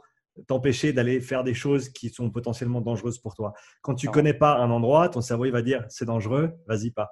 Euh, alors mm. que si tu apprends à mieux le contrôler, à mieux le cartographier, tu vas potentiellement avoir plus de contrôle et donc potentiellement éviter certains, certains problèmes, de, que ce soit douleur ou de restriction de mouvement derrière. C'est juste? Ouais, c'est clair. c'est complètement ça. Et euh, ce que je disais tout à l'heure, quand on voyait les mecs avec des shifts énormes, etc., au squat, mm-hmm. et eh ben, en fait, quand j'ai commencé à lier les, deux mondes, enfin, de Julien et de, et de Matt, moi, forcément, ça m'a amélioré mon coaching. Et euh, j'écoutais un mec, euh, Francis Le Tourneau, la dernière fois dans un autre podcast, un, Canadien justement, qui, a fait du qui a fait du gua sur, euh, sur un, parce qu'il avait un problème de réaction avec un, type. Mais tu vois un mec qui a un shift au squat qui est énorme. Forcément, il y a peut-être une zone qui a été complètement sous, sous-exploitée quand il était gamin. Donc, notamment, bah, ce, fameux, ce fameux rampé ou ce, ce fameux rampé, il a la jambe gauche qui n'a jamais rampé. Donc, toute la face interne du pied, elle réagit à aucun stimuli. Va chercher derrière, ça se trouve, il a un réflexe de Babinski qui n'est pas intégré, enfin bref. Mais si tu vas stimuler cette face inter, c'est t'améliores d'un coup la possibilité d'intégration de, enfin, t'améliores l'entrée et forcément t'améliores l'exté. Si derrière tu comprends que cette phase-là, elle est forcément relayée à la partie intérieure de tes ischios, le grand fessier, tu vas commencer à pouvoir développer des stratégies. Et c'est ce que j'aimais bien avec euh, Julien, c'est qu'il était complètement à l'opposé du spectre. Lui, il utilise le mouvement pour créer de la tension.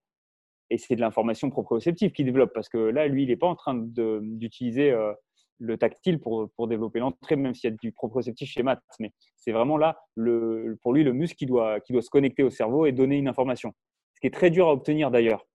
Mais la plupart du temps, nous, on a des, des mecs qui font des calculs et qui t'explique que ben, il y a un ratio, il y a des ischios, ils servent à ça, et puis c'est tout. Quoi. Ils servent à flexion, extension, et merci, au revoir. Alors que tu vois bien qu'il y a des, des, des, tensions et des rotations qui se créent. Et euh, justement, tu peux avoir un adducteur beaucoup trop fort parce que ton ischio intérieur ne fait, pas le, fait pas le taf. Et à partir du moment où tu as toi-même, tu as cette carte de, du mouvement, tu sais que les, les, les, accessoires, les mouvements accessoires que tu vas donner à ces gens-là sont plus les mêmes. Mmh. Parce que ça, c'est le truc qu'il n'y a pas forcément ou que les gens n'ont peut-être pas en posture, mais c'est une chose de vouloir recalibrer la personne. Mais si cette personne, elle a vécu 20 ans avec ces, déséquilibres-là, elle a créé une espèce de Porsche de haut niveau, mais qui est, pas, qui est un peu branlante, mais elle a mmh. quand même créé une Porsche de haut niveau. Réintégrer, c'est bien sur le, neuro, mais à un moment donné, est-ce que biomécaniquement, physiquement, maintenant, le, ouais. et le cerveau sait qu'il y a les ressources musculaires nécessaires pour l'utiliser. Mmh. Sincèrement, quand à chaque fois je, je pars sur le, sur le mécanique, et que tu développes des, des stratégies, j'ai toujours vu et j'ai toujours cherché un petit peu les points communs entre les mecs qui m'intéressaient.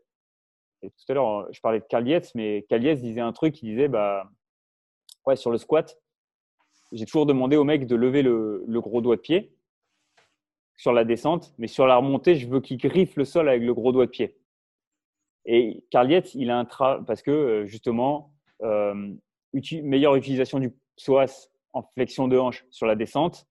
Sur la remontée, boum, utilisation du grand fessier pour passer la première partie justement sur l'élévation des hanches par rapport au reste du corps mmh. et utilisation forcément du gros fessier pour connecter avec ça. Et euh, Pinot disait toujours, bah voilà, euh, à un moment donné, dans, dans la descente, s'il y a un souci mécanique, il y a forcément un problème avec grand fessier, hanche et psoas. Et nous, à chaque fois que tu entends les mecs, c'est il y a forcément un problème avec les genoux qui vont pas assez vers l'extérieur à la descente et à la pousse, montée. Pousse, pousse les genoux vers l'extérieur. Et tu es là, mais non, parce que le premier mouvement est une flexion de hanche. Donc, hmm. forcément, et donc c'était intéressant. Et je crois, je crois que Stéphane Cazot en a parlé dans, un podcast de Seb Zimmer aussi. Donc, d'un coup, tu sais que pour descendre en bas d'un squat, il ne faut pas juste résister à la, à, la, à la, putain de barre qui est en train de t'embarquer en bas. Il faut un mouvement qui permette ta flexion de hanche. Fléchisseur de hanche, psoas. Est-ce que les mecs ont des psoas? Ouais, le psoas, le psoas est verrouillé. Psoas verrouillé, si psoas, si psoas verrouillé, derrière, tu ne peux pas avoir un fessier fort. On dit souvent qu'un muscle qui, est, qui, court, c'est un muscle qui est faible. Donc forcément, nous, on va étirer les psoas. Ben non, en fait, gros, parce que si, ce muscle-là est court, il est faible. S'il est faible, il doit être renforcé dans la longueur nécessaire que tu as besoin d'obtenir. Mmh. Et j'avais discuté une fois avec Glassman euh, quand il était encore euh, à CrossFit. On a mangé avec lui. Et franchement, c'était un, très bon moment. Et euh, il nous parle d'un test qu'il avait fait chez un gymnaste. Et me dit le mec avait jamais fait de, clean. Par contre, ce gymnaste-là, il tenait 2, minutes 30, 3 minutes en held sit hold sur des parallettes. Imagine-toi tenir une position parfaite de parallèle en held sit hold. Ça, nécessite quel muscle? Ça nécessite tous les muscles de la tension interne de Julien Pinault. Ça nécessite intérieur ischio, psoas très fort parce que chez des mecs qui vont faire du L-sit hold et qui n'ont pas de psoas, tu vas voir les genoux qui partent vers l'extérieur et qui montent. En fait, tu es en train d'utiliser des muscles de la cuisse qui sont fléchisseurs des quadris et qui vont pas bien travailler. Donc forcément, ce mec-là, il était énorme, ceinture abdominale énorme. Bon, forcément, les épaules, il les a. Et d'un coup, il, le monte sur, un, sur du clean. Et le gars, le gars dépasse les 100 kilos dès le départ, 110. Et là, il monte à 120 et ils l'ont arrêté parce qu'ils ont dit, OK, c'est dangereux. Un mec qui connaît pas bien le mouvement et qui est capable, avec cette extension de hanche, à partir mmh. de cette flexion de hanche-là, d'aller très haut, c'est dangereux, on va l'arrêter là. Mais il y avait un point commun entre tous ces mecs-là. C'est qu'il y avait cette capacité à reconnaître dans la flexion de hanche les mêmes muscles et à reconnaître dans l'extension de hanche les, les, mêmes, euh, les, mêmes muscles nécessaires à la, à la production de, du mouvement. Et chez, et chez Carl Dietz, et chez Pinot, et chez Glassman. Et quant à ça, ces trois mecs, ils l'expliquent peut-être pas de la même manière, mais en fait, ils ont vu le même truc. Et c'est mmh ça qui est très fort chez un préparateur physique parce que c'est bien beau que tu, sortes tous les trucs que tu as appris, soit avec les kinés, soit sur Instagram, parce qu'il y a de plus en plus de kinés qui vulgarisent les choses. Mais parfois, ça ne répond pas à la, réalité motrice du mouvement. Alors que chez ces mecs-là, un mec qui a coaché de la gym pendant je ne sais pas combien d'années, t'inquiète qu'il en a compris des trucs au niveau euh, mind-muscle connection. parce qu'un un temps passé en ISO comme ça, tu as compris beaucoup de choses. Il y avait une, anecdote très très similaire de son nom m'échappe, c'est Gymnastic Bodies, tu connais certainement. Chris Sommer. Merci, Chris Sommer, qui parlait de voilà des gymnastes qui venaient, qui arrivaient et qui avaient jamais fait de overhead press et qui poussaient euh, poids de corps, poids de corps et demi euh, sur leur, première séance. Euh, comme tu as dit, je pense une des et j'avais Thibaut Souberia sur le, sur le podcast qui parlait de ça, de cette intégration de la préparation physique et du sport de la gymnastique où c'est vraiment cet aspect est, complètement intégré. Et comme tu as dit, le contrôle nécessaire qui est requis pour exceller dans, le sport de la gymnastique, qui fait que tu ne peux, pas, peux pas te permettre de, de, laisser quoi que ce soit de côté et tu dois avoir contrôle sur tous tes systèmes, euh, toutes tes chaînes, toutes tes, euh, tous ces différents paramètres-là si tu veux être bon dans le sport, ce qui a un transfert énorme sur toutes les autres disciplines après. Ouais, c'est clair. Tout à l'heure, je pensais à Caliès quand je reparlais des psoas, mais tu vois, lui, il n'a pas de gymnaste, il a des, des des mecs de la NFL, des mecs du hockey, des producteurs de puissance énormes. Mhm. Et sur le psoas, il disait la même chose. C'est-à-dire que il te disait, j'ai deux mecs et euh, ils ont des perfs au squat et ils ont des perfs en, vitesse. Et il disait, plus j'arrive à activer le psoas, donc à mieux activer les fessiers, à allonger ce psoas, plus j'arrive à avoir des performances athlétiques qui sont plus importantes. Mhm. Parce que d'un coup, le quadriceps diminue un petit peu en taille, et donc, il disait, bah, forcément, mon quadriceps est moins compensateur de mon psoas, de l'activité de mon psoas. Le psoas vient s'ancrer dans la réalité motrice de la hanche. Et d'un coup, ça te fait un mec qui est plus explosif, qui est plus fort en, en squat. Et, forcément, quand tu regardes la gym, et c'était euh, Pinot qui m'avait fait découvrir ça, mais la gym, c'est le contrôle moteur par excellence. Et tu disais beaucoup d'isométrie. Isométrie, c'est le contrôle. Tu peux forcément dissocier euh, des parties de mouvement, par exemple l'haltérophilie. Il y a toujours ces mouvements d'explosivité et les mouvements d'explosivité, c'est exactement à l'inverse de, là où va la gym. Hmm. Tu vois un haltérophile au moment où du clean, il y a une extension, la triple extension. Tu vois cette ouverture, tu vois ce, truc où tu vois le, moment où il jerk, ça c'est probant, c'est la fameuse tension externe, c'est tu te mets sur les lombaires, tu es un petit peu en arrière et tu vas commencer à éloigner la barre de toi. Donc en fait, tu es en train de créer un mouvement qui s'éloigne de ton propre centre euh, du corps, ton nombril. Euh, tu verras toujours ce départ de mouvement. Mais quoi qu'il arrive, au moment où il faut stabiliser, quand la barre est overhead et au moment où il faut stabiliser, c'est il faut un engagement de toute la chaîne de tension interne. Et c'est toute cette chaîne de tension interne où les gymnastes, ils sont très forts. Deltoïde antérieur, énorme. Donc, épaule, de toute façon, énorme, mais pec, énorme. Alors, qui touche jamais au développé couché, mais parce que isométrie, etc. Et là, d'un coup, aussi, tu peux cartographier euh, une, une, une, réalité musculaire avec euh, des contractions musculaires équivalentes. Mmh. Et tu sais que as, euh, voilà, le, moment où tu as le moment où tu dois être le plus explosif possible, tu vas peut-être t'éloigner du pattern de la gym, entre guillemets, parce que tout est contrôlé dans la gym. Et que plus tu as un corps qui est de base développé comme un gymnaste, tu as les outils nécessaires au contrôle, enfin, au contrôle de tout mouvement, que ce soit à son départ en étant gainé ou à son arrivée en réceptionnant et en regainant à nouveau la partie nécessaire. Mmh. Parce qu'à chaque fois que tu vois même un, mec qui fait du jerk, etc., vouloir stabiliser, d'un coup, il y a une fermeture. Une fermeture, tu as un engagement des pecs, tu as un engagement des abdos différent, tu as une face sur la tête qui devient différente, genre le mec souffle, il est en réception, il est en contrôle. Et d'un coup, tu vois des gymnastes s'entraîner parce qu'ils ont toujours ce euh, truc-là, parce qu'ils doivent tout faire de manière isométrique et contrôlée, ils sont tout le temps dans le contrôle.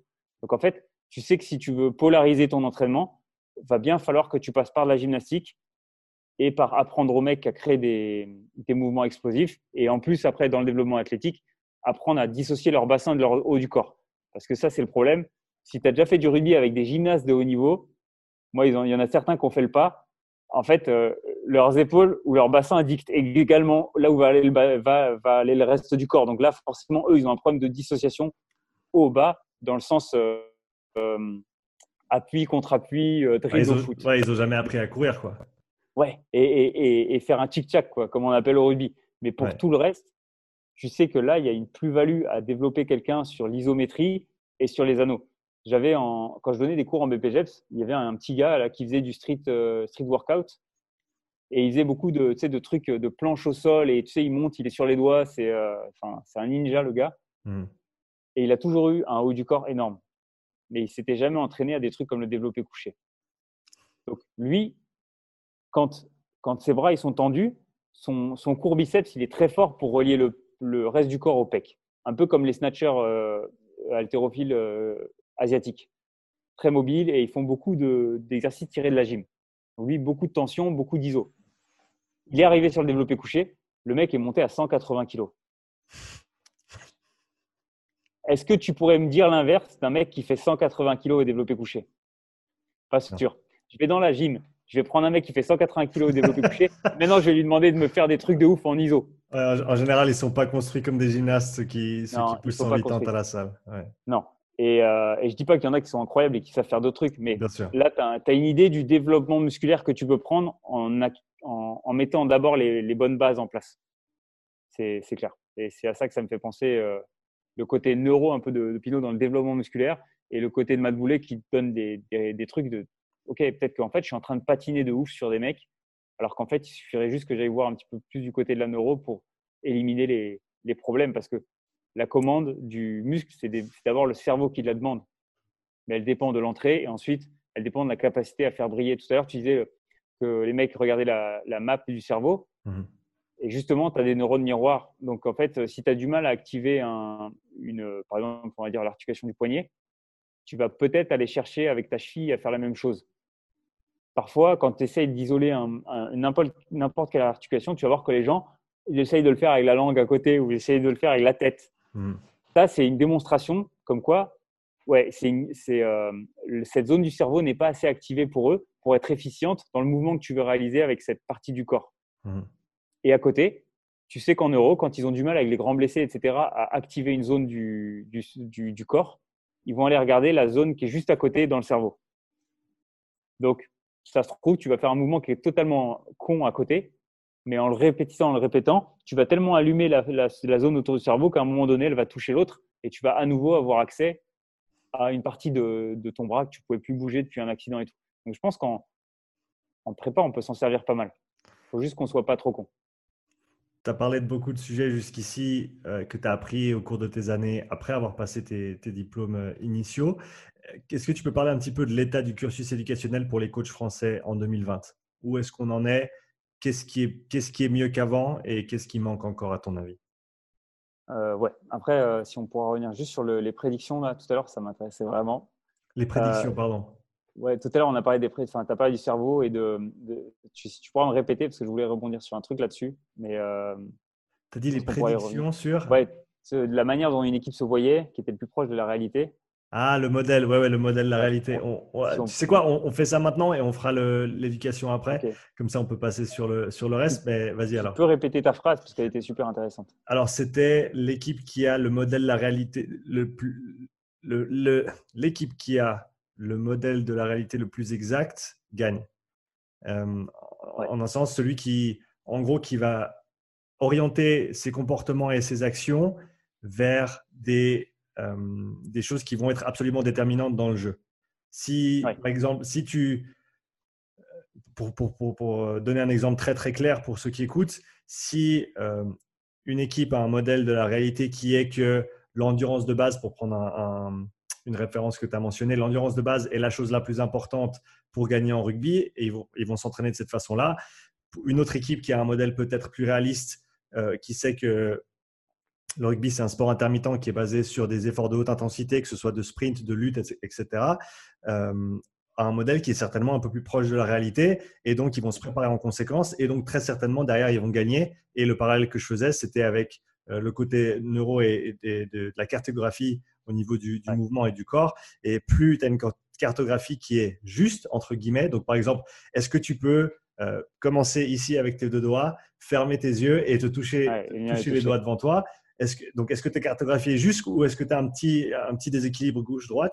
Et, à mon avis, je, pense que plus ta cartographie est exacte, plus tu auras un fonctionnement euh, fluide et euh, optimal du, du, corps, entre guillemets. Je crois que c'était ça le, ce que je disais.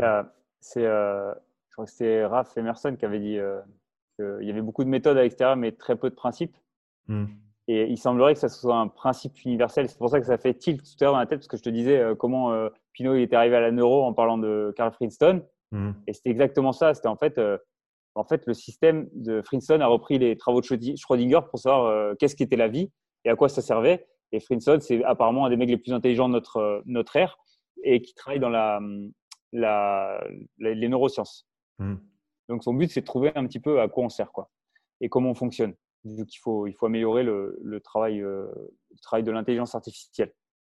Et ils disent que tout est prédictif par nature dans notre environnement et notre être. En gros, on fait des prédictions et c'est grâce à ces prédictions qu'on survit. Et d'abord, notre programme est réflexif avec les réflexes qui s'intègrent. Mais en gros, comme tu disais, en effet, si je tends le bras et que je suis persuadé d'attraper la bouteille, c'est parce que j'ai une bonne idée de où je suis, de ma prédiction est bonne.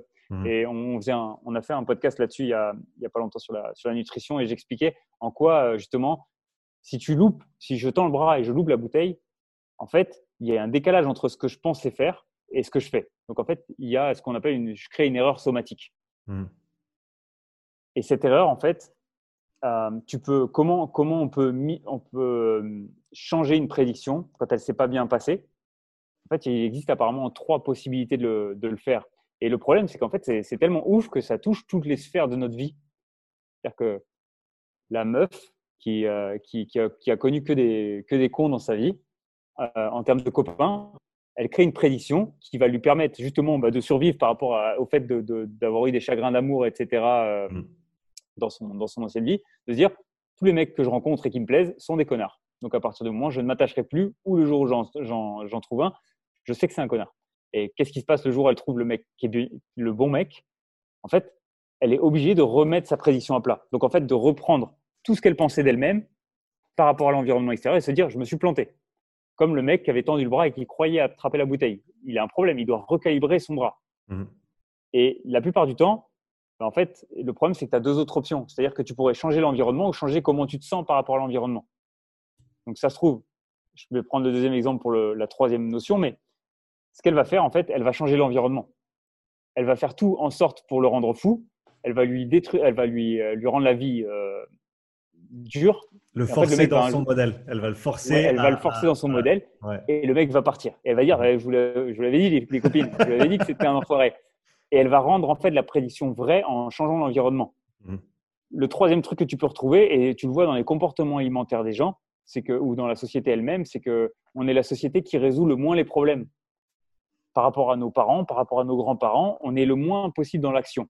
En fait, même si on prenait euh, l'expression du lactate, etc., nous, on est toujours dans un système de réflexion interne.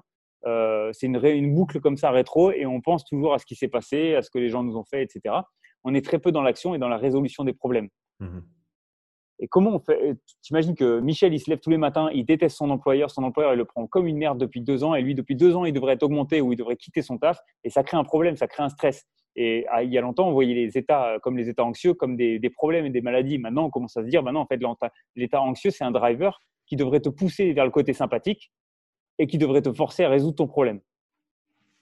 Et qu'est-ce qu'on fait quand on arrive au boulot? Et eh ben, on subit, on subit, on subit, et puis on rentre à la maison, et là, on défonce le paquet de gâteaux. Pourquoi? Parce que le problème est toujours là, mais je peux toujours changer la manière dont je me sens par rapport au problème. on ne va pas confronter le problème. ouais, mais on, va, donner l'impression qu'il s'est passé quelque chose parce qu'on monte très haut en sympathique en prenant du sucre. Mmh et après, on est complètement en freeze, on est complètement à faune. Et maintenant que j'ai passé ça, là maintenant, je peux aller me reposer dans ma grotte. En, ce moment, en gros, le, problème est fini, il est à l'extérieur. Mmh tu as la même chose avec les médias. Genre, euh, tu passes une journée très intense au boulot et là, tu rentres chez toi et là, tu sais pas pourquoi, tu restes sur Instagram une heure.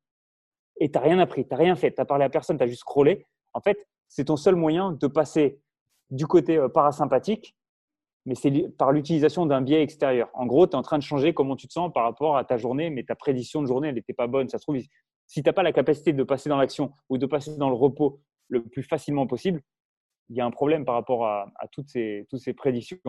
Et mmh Pinot, en fait, euh, ce qu'il faisait avec les prédictions, c'était ça. C'était euh, quand tu avais des gens qui avaient des douleurs et des, problèmes liés au dos et ils disaient bah non, je ne ferai plus jamais de deadlift de ma vie parce que c'est ça qui me donne des douleurs.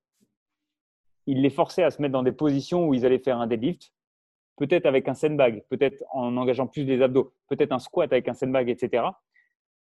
Jusqu'à un moment où la personne, elle doit faire le mouvement et elle se relève du mouvement et, et en fait, tu viens de flinguer sa prédiction. Parce que les gens associent trop vite je me suis fait mal au dos parce que j'avais le dos rond. Et eh, ça se trouve, tu n'avais pas le dos rond parce que pour faire une hernie, il faut un dos rond et en plus, il faut un twist, une rotation pour qu'il y ait quelque chose qui, qui, se fasse vraiment au niveau de l'hernie.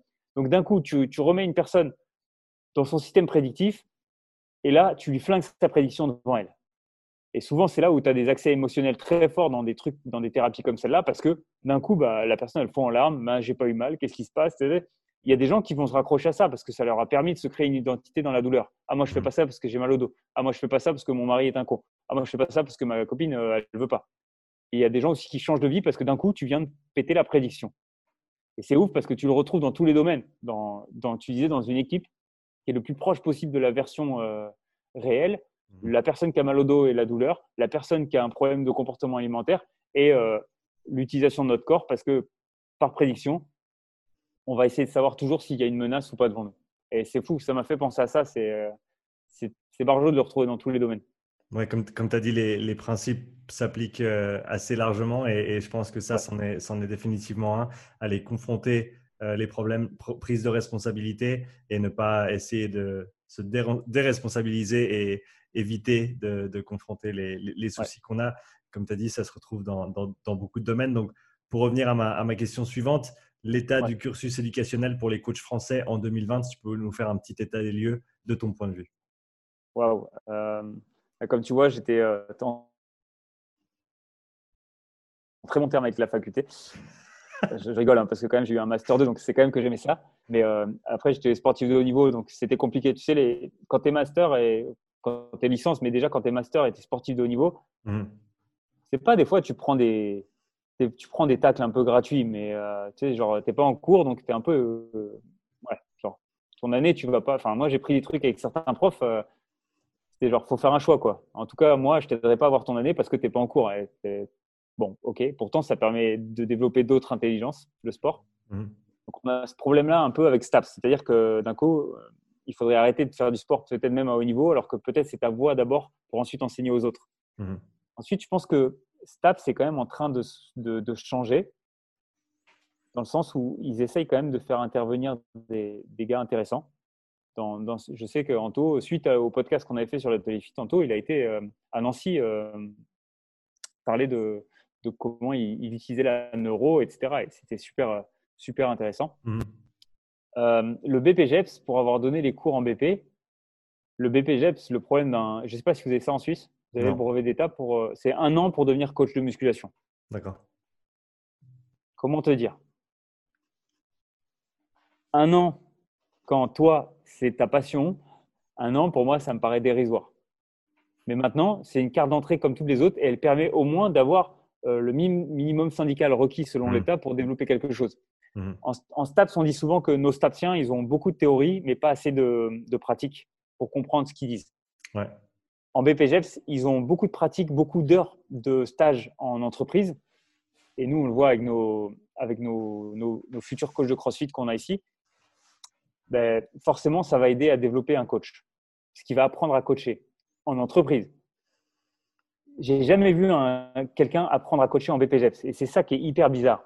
C'est que quoi qu'il arrive, tu es tout le temps euh, es tout le temps noté sur ta capacité à retenir des informations ou à des mises en situation pour euh, la sécurité. C'est le premier test qui passe, etc. Et ensuite, euh, tu crées une séance et tu dois montrer que la séance est cohérente, etc.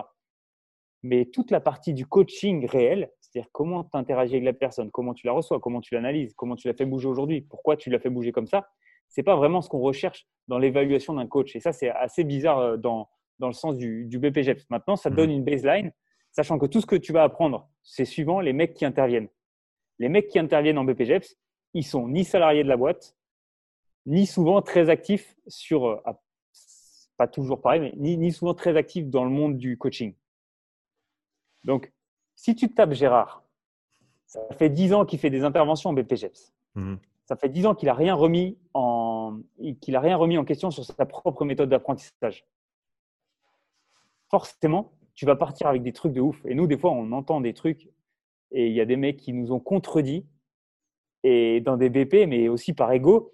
Et tu es là, bah, il est temps que tu te renseignes, Michel, parce que ça fait longtemps qu'on, que ce truc-là, on l'a passé, on est passé à autre chose, tu vois, c'est un faux problème pour nous. Et forcément, tu vas être un petit peu euh, dépendant de ça. Mais moi, je trouve que c'est quand même bien parce que tu as une porte d'entrée, tu as un an de coaching. Mhm. En STAPS, il leur manque vraiment de la pratique. Genre, je, ressors mes cours maintenant de master.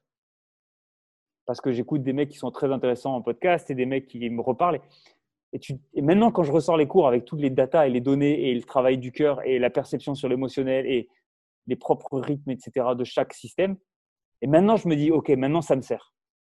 Mais ça veut dire qu'il a fallu, euh, je ne sais pas combien d'années post-STAPS de pratique pour maintenant se dire, OK, pour maintenant. intégrer l'information apprise. Et je pense qu'on fait un truc à l'envers. Il y a un truc qui est fait à l'envers. Beaucoup mmh. trop de données qui ne servent à mmh. rien sur le moment, sur le moment M, alors qu'elles te serviraient beaucoup plus si ton chemin il, avançait. Et en parlant des BP, je disais c'est un an, c'est pas assez. Genre, j'étais capable de payer des gens qui avaient zéro diplôme, de les payer en, tant que mentor et d'aller apprendre de ces mecs-là parce qu'ils ont zéro diplôme, mais pour moi, ils en savent beaucoup plus que tout le monde. Donc, c'est très important le diplôme, mais l'expérience du mec et comment il a résolu euh, ses problèmes ou comment il, en est venu à ces trucs de coaching, c'est inestimable. Donc, je pense que on a de la chance, il y a des formations qui commencent à arriver. Maintenant, les gens ont toujours du mal à donner 2000 balles à un mec sur une semaine ou, sur, ou donner 600 balles à un mec sur un week-end, ils préfèrent aller faire un master ou un DU parce qu'ils sont persuadés que ça, c'est mieux, ça va leur permettre de, de créer quelque chose au niveau du, du CV. Mmh. Et il vaut mieux que tu ailles voir les mecs qui sont confrontés au même problème que toi. C'est ce que je dirais. Il vaut mieux y aller, euh, parce que tu me disais que tu étais au Canada et il me semble qu'il y avait Max euh, Altenhoven qui fait le podcast mmh. Euh, No Minutes, mmh. qui était au Canada aussi, je crois, et qui était avec ah, mince, je vais, je vais écorcher son prénom. Euh, par d'état, euh, je sais plus. Prépa physique avec un nom euh, en, je, je percute pas. Et il me disait, enfin, en gros, il, a été voir ces mecs-là parce qu'il en avait besoin, tu vois, et, je suis d'accord avec lui, en fait. C'est, tu, tu, dois aller voir les gens qui t'intéressent, mmh qui quitte les payer. Mmh est-ce que je peux faire une semaine avec toi? Après, il faut que le mec il voit en toi quelqu'un qui est déterminé à réussir. Si tu es un branleur et que tu n'en as rien à faire, tu as, juste entendu ce conseil-là et tu te pointes, les gens ils vont pas t'offrir la, ils vont pas t'ouvrir la porte. Mais si tu fais le travail en amont, normalement, tu vois, euh, tu sais, il y a une phrase qui dit vrai reconnaissent vrai. Franchement, quand tu es sincère et que tu es déterminé et que tu es prêt en plus à reconnaître la valeur de la personne en face de toi, mmh. il y a peu de chances que la personne, elle ne elle t'ouvre pas, le, elle pas la porte. J'ai eu pas mal de coachs qui m'ont demandé conseil justement sur ça, sur l'éducation, quoi choisir, etc. À mon avis et, d'expérience aussi, le premier papier que tu passes ou la première certification, le premier certificat ou diplôme, c'est ce qui te permet de mettre un pied dans ce monde-là, ce qui te permet de t'assurer pour pratiquer en tant que coach de manière euh, sûre, que ce soit euh, voilà, légalement, etc. D'avoir des bases, comme tu l'as dit, pour avoir un, certain niveau, même si, comme tu l'as dit, c'est peut-être pas idéal, mais au moins c'est quelque chose. Et, et c'est tout le travail que tu vas faire après dans ton éducation continue qui va faire la différence et c'est ça qui va faire qui tu es en tant que coach. Je pense que et pour euh, faire un petit parallèle avec le monde de la nutrition au Canada, par exemple, nutrition holistique, où il y a, il y a trois grosses écoles, il y en a trois, quatre autres un petit peu secondaires, mais qui, en gros, tu as six ou sept écoles euh, au Canada pour t'éduquer en tant que nutritionniste holistique, si tu veux partir dans cette direction-là. Et il y a énormément de, de, à mon avis, de temps qui est gaspillé sur quelle, quelle école choisir quelle est la bonne école pour moi, qu'est-ce qui va faire la différence? Et, je pense vraiment que c'est l'école, le truc que tu fais en premier, c'est de très loin pas ce qui va déterminer ta qualité de coach plus tard. C'est vraiment la porte d'entrée. Et c'est tout le travail que tu feras ensuite, comme tu l'as très bien illustré dans ce podcast, en, mentionnant tout ce que tu as appris après ton, ta, formation initiale. C'est vraiment ça qui fait qui tu es aujourd'hui et c'est pas juste ce que tu as fait au début. Quoi. Et, et c'est une discussion qu'on a eue avec Seb, mais tu sais, il y a, y a, aussi euh, il, y a, y a, des trucs où, euh, par exemple, je ne sais pas toi, mais plus j'avance, moins j'ose me prononcer sur des questions. ouais. C'est-à-dire que maintenant qu'on me dit, ouais, toi, tu es un crack, tu connais des trucs, et tu es, là, genre, bah, je ne sais pas, ça dépend. Je sais, je sais pas, je, je, me pose des questions là-dessus. Je sais plus où j'en suis sur cette donnée-là. Je sais mmh. plus trop quoi penser sur cette pensée-là de, d'optimisation physique. Genre, je sais pas. Alors qu'il y a des gens, ils sont sortis du BP, ils ont fait une licence TAPS, ils sont en train de te bombarder de, trucs, de, de posts Instagram. De... Alors déjà, des fois, déjà, c'est nul, les gars. Vaut mieux mentionner le livre où vous avez chopé l'info plutôt que de me ressortir les trois pages du bouquin sur un post Instagram. Arrêtez vos conneries. Ensuite, le deuxième truc, c'est euh, ouais, les mecs sont en train de te dire ouais, j'ai fait ça, ça et ça, truc. Ouais, c'est super visuel, mais est-ce que tu as compris ce que tu essayes de faire? Et moi, la plupart du temps, comme tu as tellement d'informations maintenant qui s'intègrent dans ta tête et tu te poses la question, tu fais, mais est-ce que ce que je suis en train de faire, c'est vraiment. Enfin, la plupart du temps, maintenant, ce qu'il faut, là où il faut être honnête, c'est que les résultats que tu auras par rapport à l'entraînement que tu mets en place, les raisons que tu évoques aujourd'hui, ça se trouve dans 5 ans, tu devras revoir ton discours parce que c'est pas pour ça que ça marchait en fait. Ouais, ça, ça, marche, mais pas pour les raisons que tu pensais. ouais, ouais, de ouf. Et je suis sûr que ça, on va tous devoir s'excuser au bout d'un moment, dire ouais, vous savez, là, je me suis planté et là, en fait, j'avais raison, mais c'était pas du tout pour le, le, mmh. bon truc. Donc ça, je pense qu'il faut être hyper, euh, hyper prudent. Et euh, le, le, deuxième truc, je ne sais plus, il y avait un, truc que je voulais. Ouais, c'est bien les études, c'est bien euh, de vouloir se former. Mais la manière dont, déjà, ta capacité à lire les gens et ta capacité à interagir avec tout le monde et à être mmh. une bonne personne, mmh. ça va être plus important que tout ce que tu vas raconter ou que le boulot que tu vas faire parce que notre boulot, il est humain et si tu es le dernier des cons, euh, ça marche avec certains. Certains, ils vont chercher le dernier des cons parce qu'ils sont vraiment tracassés. Mais alors, je ne veux pas les coacher. Je pense que c'est ça ton plus grand kiff, c'est que plus tu vas évoluer en tant que coach, plus tu vas pouvoir te, te, comporter de la meilleure des manières, c'est-à-dire de la manière dont tu veux coacher. Mmh. C'est-à-dire que le jour où tu es reconnu comme un, quelqu'un de bon, tu peux aussi te permettre de, te comporter exactement pareil avec euh, le meilleur numéro 10 de ton équipe et euh, le dernier clampin qui était rentré dans ta salle mais que tu as voulu aider parce que c'était vraiment une bonne personne. Je veux dire, là, il n'y aura pas d'équivoque. Alors que la plupart du temps, les gens se travestissent un petit peu, ou alors ils oublient complètement que la manière dont tu vas te comporter avec n'importe qui, mais que ce soit pour un coaching de base qui va te rémunérer ou d'entraîner le meilleur jour du monde, mais si tu n'es pas quelqu'un d'agréable, si tu n'es pas quelqu'un de motivant, si, si tu regardes tes pompes, si tu n'as rien préparé, je, lisais un post la dernière fois qui disait, enfin voilà, il suffit pas, enfin il y a pas, t'as pas besoin de, développer beaucoup de compétences pour savoir dire bonjour, de préparer tes leçons, d'être agréable. Enfin, c'est vrai, tu vois. Et c'est mmh. tous les trucs que les mecs ils oublient. Ils oublient que comment tu vas te comporter. Et c'est vrai, il y en a, ils se comportent comme des schmocks. Alors c'est bien, mec, tu as un bac plus 5, tu as fait ci, tu as fait ça, tu as truc. Mais tu pas oublié de dire bonjour en rentrant? Ouais. Je pense que ça, on l'oublie aussi. le côté social, c'est quelque chose qu'il faut apprendre à développer les skills, c'est important, mais développer côté social avec tous les joueurs, avec tout ton staff, apprendre à fermer sa gueule quand c'est nécessaire avec un staff, apprendre à dire oui, oui au lieu de se confronter, apprendre aussi à l'ouvrir. Enfin, tu vois, ça dépend comment tu veux être perçu, mais il va falloir que tu sortes aussi du, du, registre de la formation, parce que la formation, euh, tu personne en face de toi vraiment, quoi, à part ton prof. Ouais, ouais, comme tu as dit, ça va, ça va plus loin que série, répétition, euh, choix d'exercice et planification. L'aspect d'interaction humaine qui, à mon avis, est extrêmement important et absolument pas abordé dans la grande majorité des, formations de coach. Parce que, comme tu as dit, au final, c'est ça. Hein, c'est ça qui va faire la différence. Tu peux être le meilleur des coachs, tu peux tout savoir sur le bout des doigts. Si tu ne sais pas sourire à quelqu'un, lire, lire un visage, lire des expressions, euh, pouvoir interagir avec quelqu'un au niveau euh, affectif dans le sens où il y a des jours où tes clients ou tes athlètes vont pas se sentir bien. Comment tu te comportes à ce moment-là? Est-ce que tu, tu ajustes l'entraînement en fonction? Est-ce que, comme tu as dit, d'être une bonne personne, ça coûte rien et ça fait une très très grande partie du travail euh, parce que les gens ils sont ils, viennent pas juste pour euh, on, en revient au point tout à l'heure où les gens ils viennent juste ils viennent pas pas te voir juste pour un programme parce que le programme ils le trouvent pour 15 balles sur Instagram euh, dix fois dans la journée s'ils le veulent. Euh, et, donc, il faut pouvoir amener cette plus-value humaine et cette interaction qui, va leur apporter quelque chose, non seulement sur la séance, mais sur le long terme aussi, euh, pour avoir une, expérience positive et, et, que, encore une fois, qu'on puisse avoir un effet positif sur euh, les gens avec qui on travaille sur le long terme. Quand, quand je coach des mecs, des fois, je leur explique la roue du, de parasympathique à sympathique et de fight, flight and freeze. Mmh je leur dis voilà, il y a plusieurs côtés et ça, c'est le parasympathique, c'est ta totale récup et il y a un spectre dans le parasympathique. Comme il y a un spectre dans le sympathique, c'est pour ça que tu peux être aussi en récup même en faisant du cardio. Et euh, je leur explique pourquoi, parce que souvent, parfois, je vais les, je vais les reprendre en crossfit, dans un wood de crossfit ou des mecs euh, en rugby, quand euh, je, leur, je leur tire un petit peu dessus au niveau conditioning. Je leur expliquer que de par leur comportement. Donc, tu fais un exercice qui est un petit peu intense avec un, je sais pas moi, un assaut bike ou la course des passages au sol, etc. Ou un truc où tu vas devoir taper euh, avec euh, du conditioning, avec des, de la boxe, mmh. n'importe quoi, un sled. Et je leur explique que au début, tu vas rentrer dans le workout. Tout va bien, tu es un peu dans le flow. Tu as envie d'être là, tu es venu t'entraîner, tu as la pêche, tout va bien. Ensuite, tu es dans le fight. Ça commence à être un petit peu dur. Tu commences à grincer. Tu sors quelques. Tu vois, des trucs, ton système nerveux rentre complètement dans le fight. Là, maintenant, il y a le, le fight. là, vraiment, il y a, il y a l'ours en face. La plupart du temps, là, tu es dans ta production de lactate max.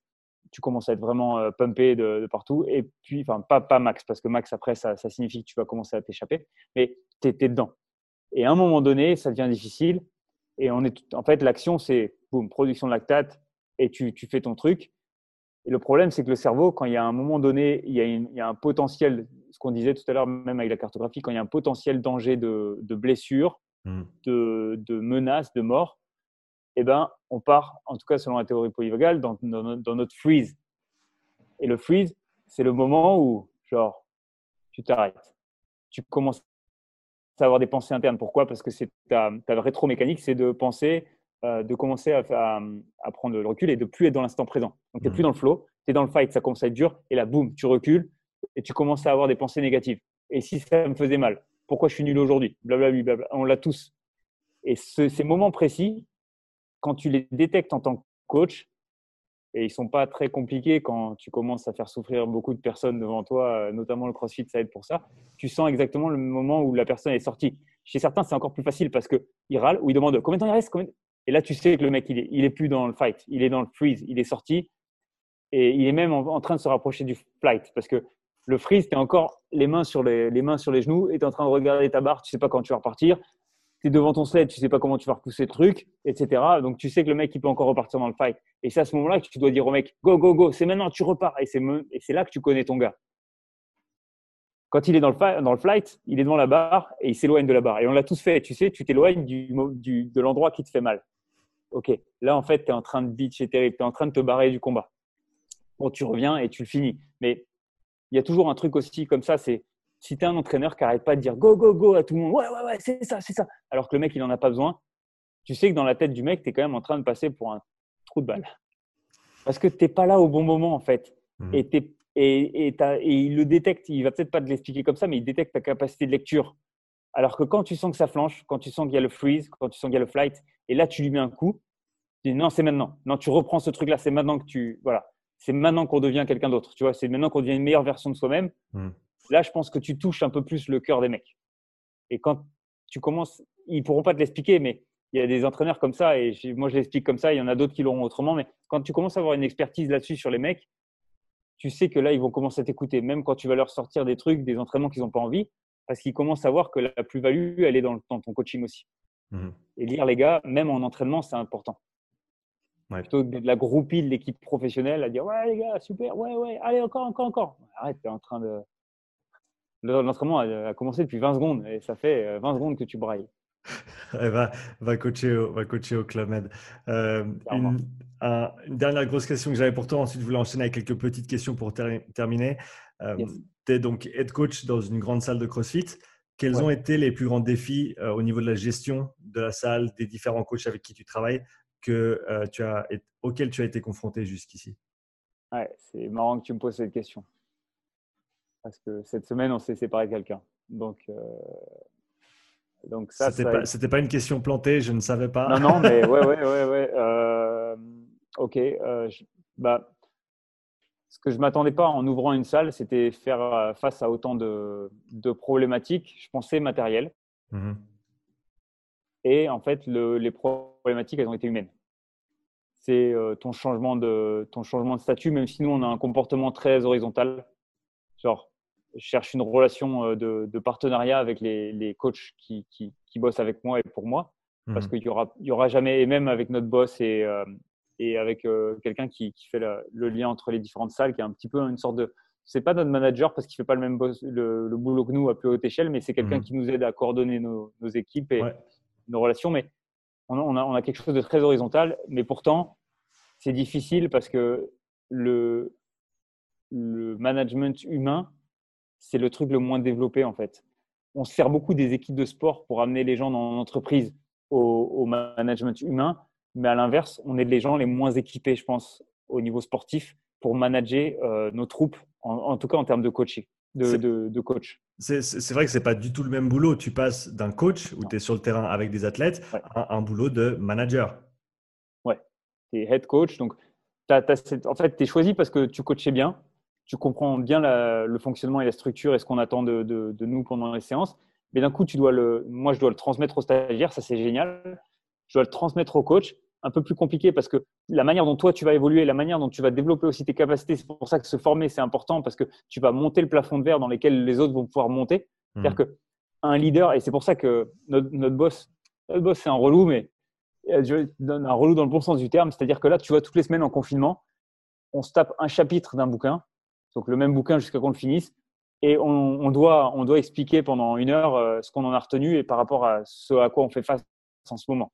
Donc là, on a eu euh, le développement du leadership euh, selon, selon Maxwell. Là, on mhm. en a un autre sur, sur à nouveau la gestion des, du groupe. Et, et, en vrai, ça te ramène à ça, ça te ramène à ce que l'humain, c'est compliqué parce que bien sûr, il y, a, enfin, il y a une pyramide, mais souvent sur le Maslow, tu ne sais pas quoi fait face la personne en dehors.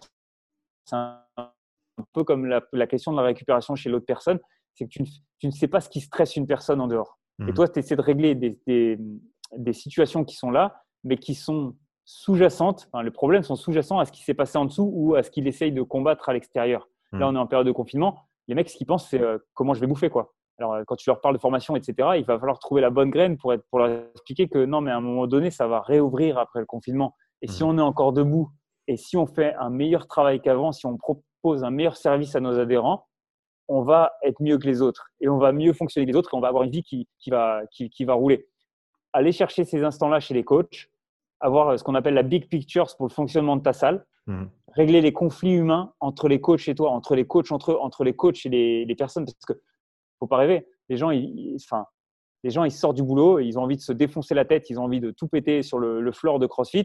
Et toi, tu es en train de les coacher pour lui dire Attention, Michel, je veux que tu pousses tes fesses vers l'arrière parce que c'est pas bien.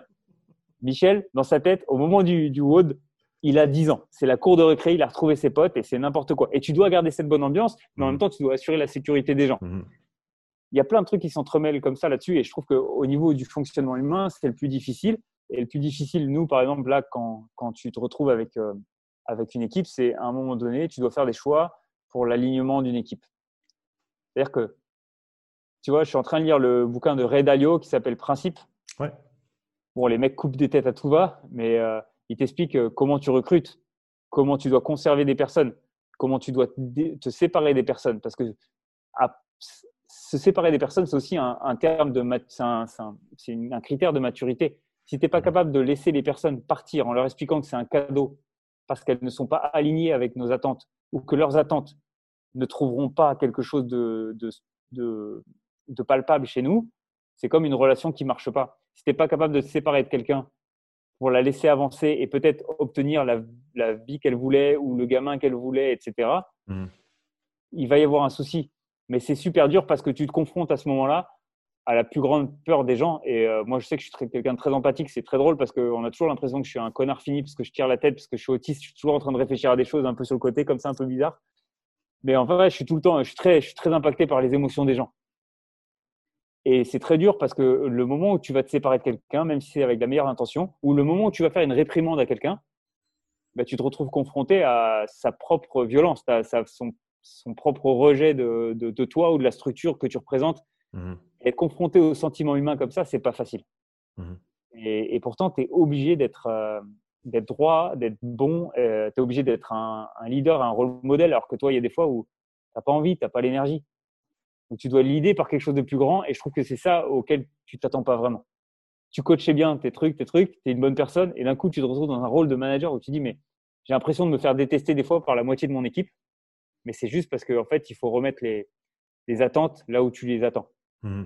Oui, comme, comme tu l'as dit euh, très justement et bien illustré aussi du côté émotionnel, se séparer de quelqu'un c'est difficile, mais en tant que manager c'est presque plus important que de savoir embaucher la bonne personne dans le sens où, euh, et ça je le prends de quelqu'un que je suis avec beaucoup d'attention qui s'appelle Gary Vaynerchuk, je ne sais pas si tu connais.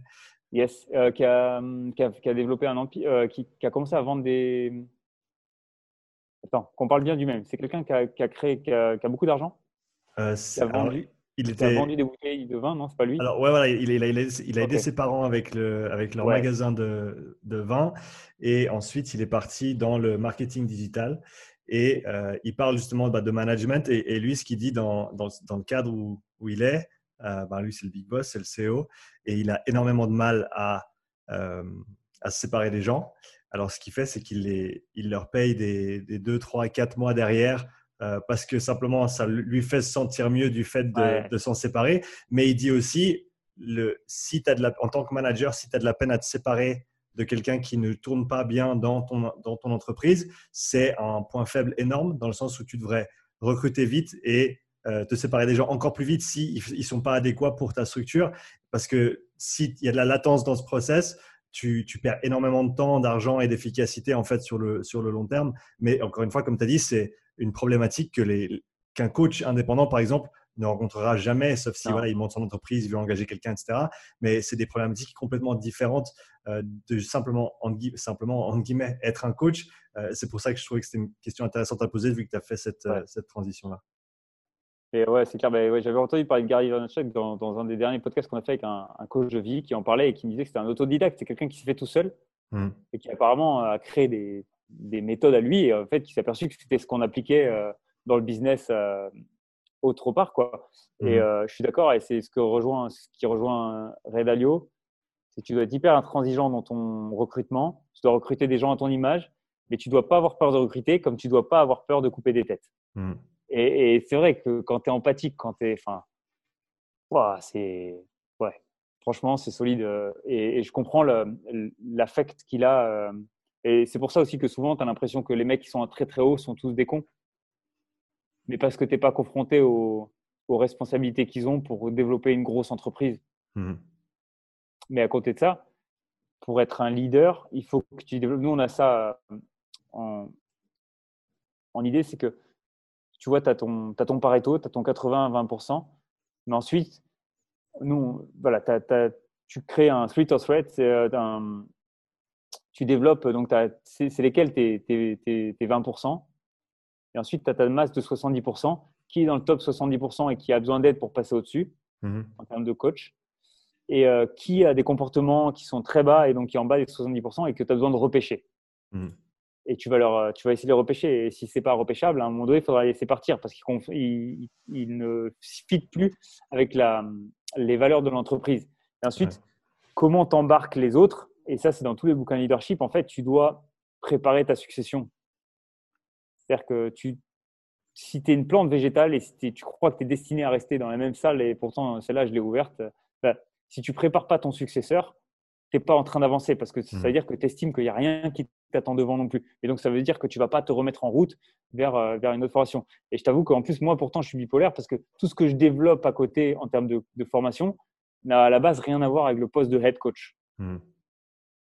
Mais c'est vrai, tu dois choper ton, ton 20% et ensuite, bah, dans ton 20%, tu dois appliquer Pareto. C'est tes 80% des ressources que tu vas leur donner du temps que tu vas passer avec eux.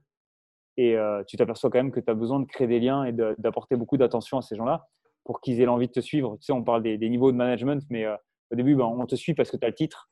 Ensuite, on te suit parce que tu es un gars bien et tu es l'exemple. Mhm. Et après, euh, on te suit parce que, ben, en fait, ce que tu représentes et les valeurs morales de l'entreprise ou les valeurs auxquelles tu t'intègres veulent dire quelque chose pour toi. Et pourtant, tu peux avoir des valeurs de merde. Tu peux t'appeler Philippe Maurice et avoir été une excellente entreprise qui a réussi à soulever euh, des choses. Tu vois, tu peux avoir fait des voitures euh, comme Ford. Bon, après, ils sont cassés la figure, mais le leadership, c'est pas c'est pas seulement parce que tu fais quelque chose de très bien. Je veux dire, euh, tu fais des McDo ou tu fais des trucs, mais à un moment donné, c'est comment t'emmènes les gens à ta cause et comment ils sont persuadés de, que ce qu'ils font a un impact sur les autres qui peut être important. Mhm. Franchement, arriver à faire pousser tout le monde dans son sens, c'est pas évident. C'est pas évident. Jean-Marie, je voulais terminer avec quel- quelques questions et je t'invite à y répondre avec des réponses courtes, si possible. Aïe, aïe, aïe. Ok. Je le fais. Euh, Bah, ok, d'accord. Allez, Ouais. euh, alors la première, c'est une chose qui te fascine à l'heure actuelle euh, en préparation physique. Comme ça. Comme ça. euh, Un truc qui me fascine. Difficile. Un sujet dans lequel tu creuses actuellement, un, un bouquin, un aspect de la prépa, quelque chose comme ça. Euh, ouais, ben, enfin, en ce moment, je suis en plein dans le, le système de le système nerveux. Mhm. Ah, il y a un truc dernièrement. Vas-y, vas-y. C'est euh, le c'est Julien encore qui m'a amené là. Il faut que j'arrête de le citer dans les podcasts. C'est nul. On va croire que j'ai pas de. Bah, maintenant, faudrait que je l'invite. J'aurais pas, pas le choix. Ouais, et accroche-toi.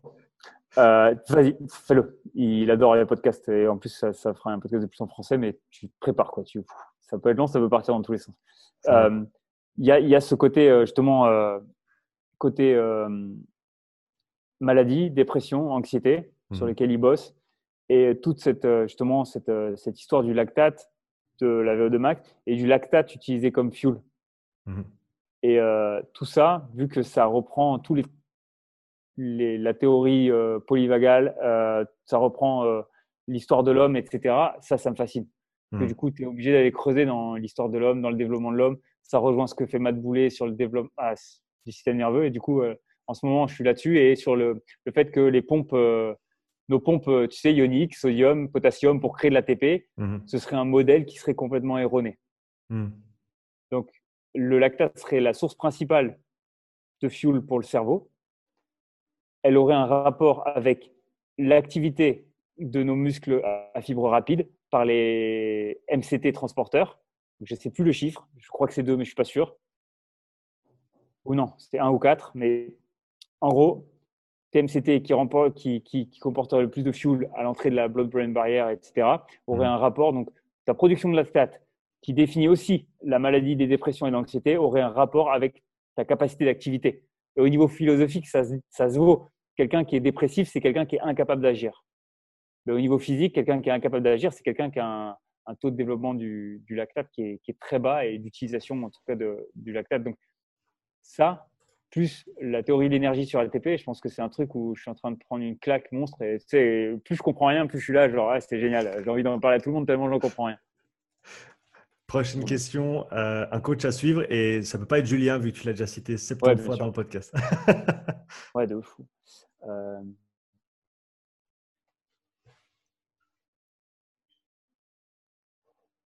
Un coach que moi je suis, par exemple, ouais, que tu conseilles que, que tu conseilles à d'autres coachs de suivre également connu. ou pas, c'est toi qui décides. Je peux en dire un connu, un pas connu, comme ça sera. Bah, vas-y, vas-y, c'est toi le chef. Sincèrement, euh, j'aime bien euh, regarder l'insta de Keegan Smith Mhm.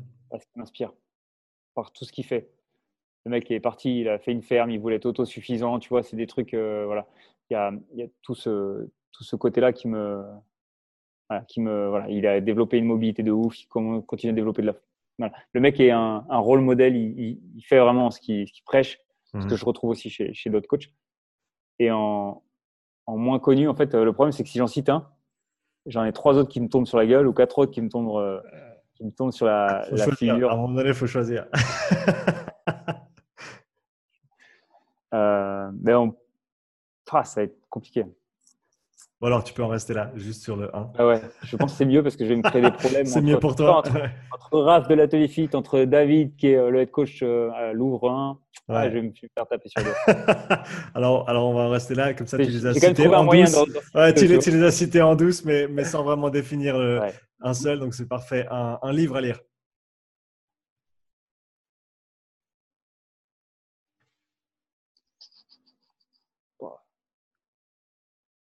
J'en lis trop. Euh... Ouais, euh, ça n'aura rien à voir avec la, la prépa. Pas grave. Le dernier livre que j'ai lu et qui n'avait rien à voir avec la prépa et qui m'a mis une claque, mais je crois que je connais pas le titre. ça va pas nous aider. ah, c'était euh, l'analyse des enlèvements extraterrestres, mais c'était ah, incroyable. Okay. Mais okay. c'était euh, par des par des psychologues, par des. Euh, ah, c'était un. Je peux, je pourrais trouver. Sinon, euh, j'adore euh, les publications du.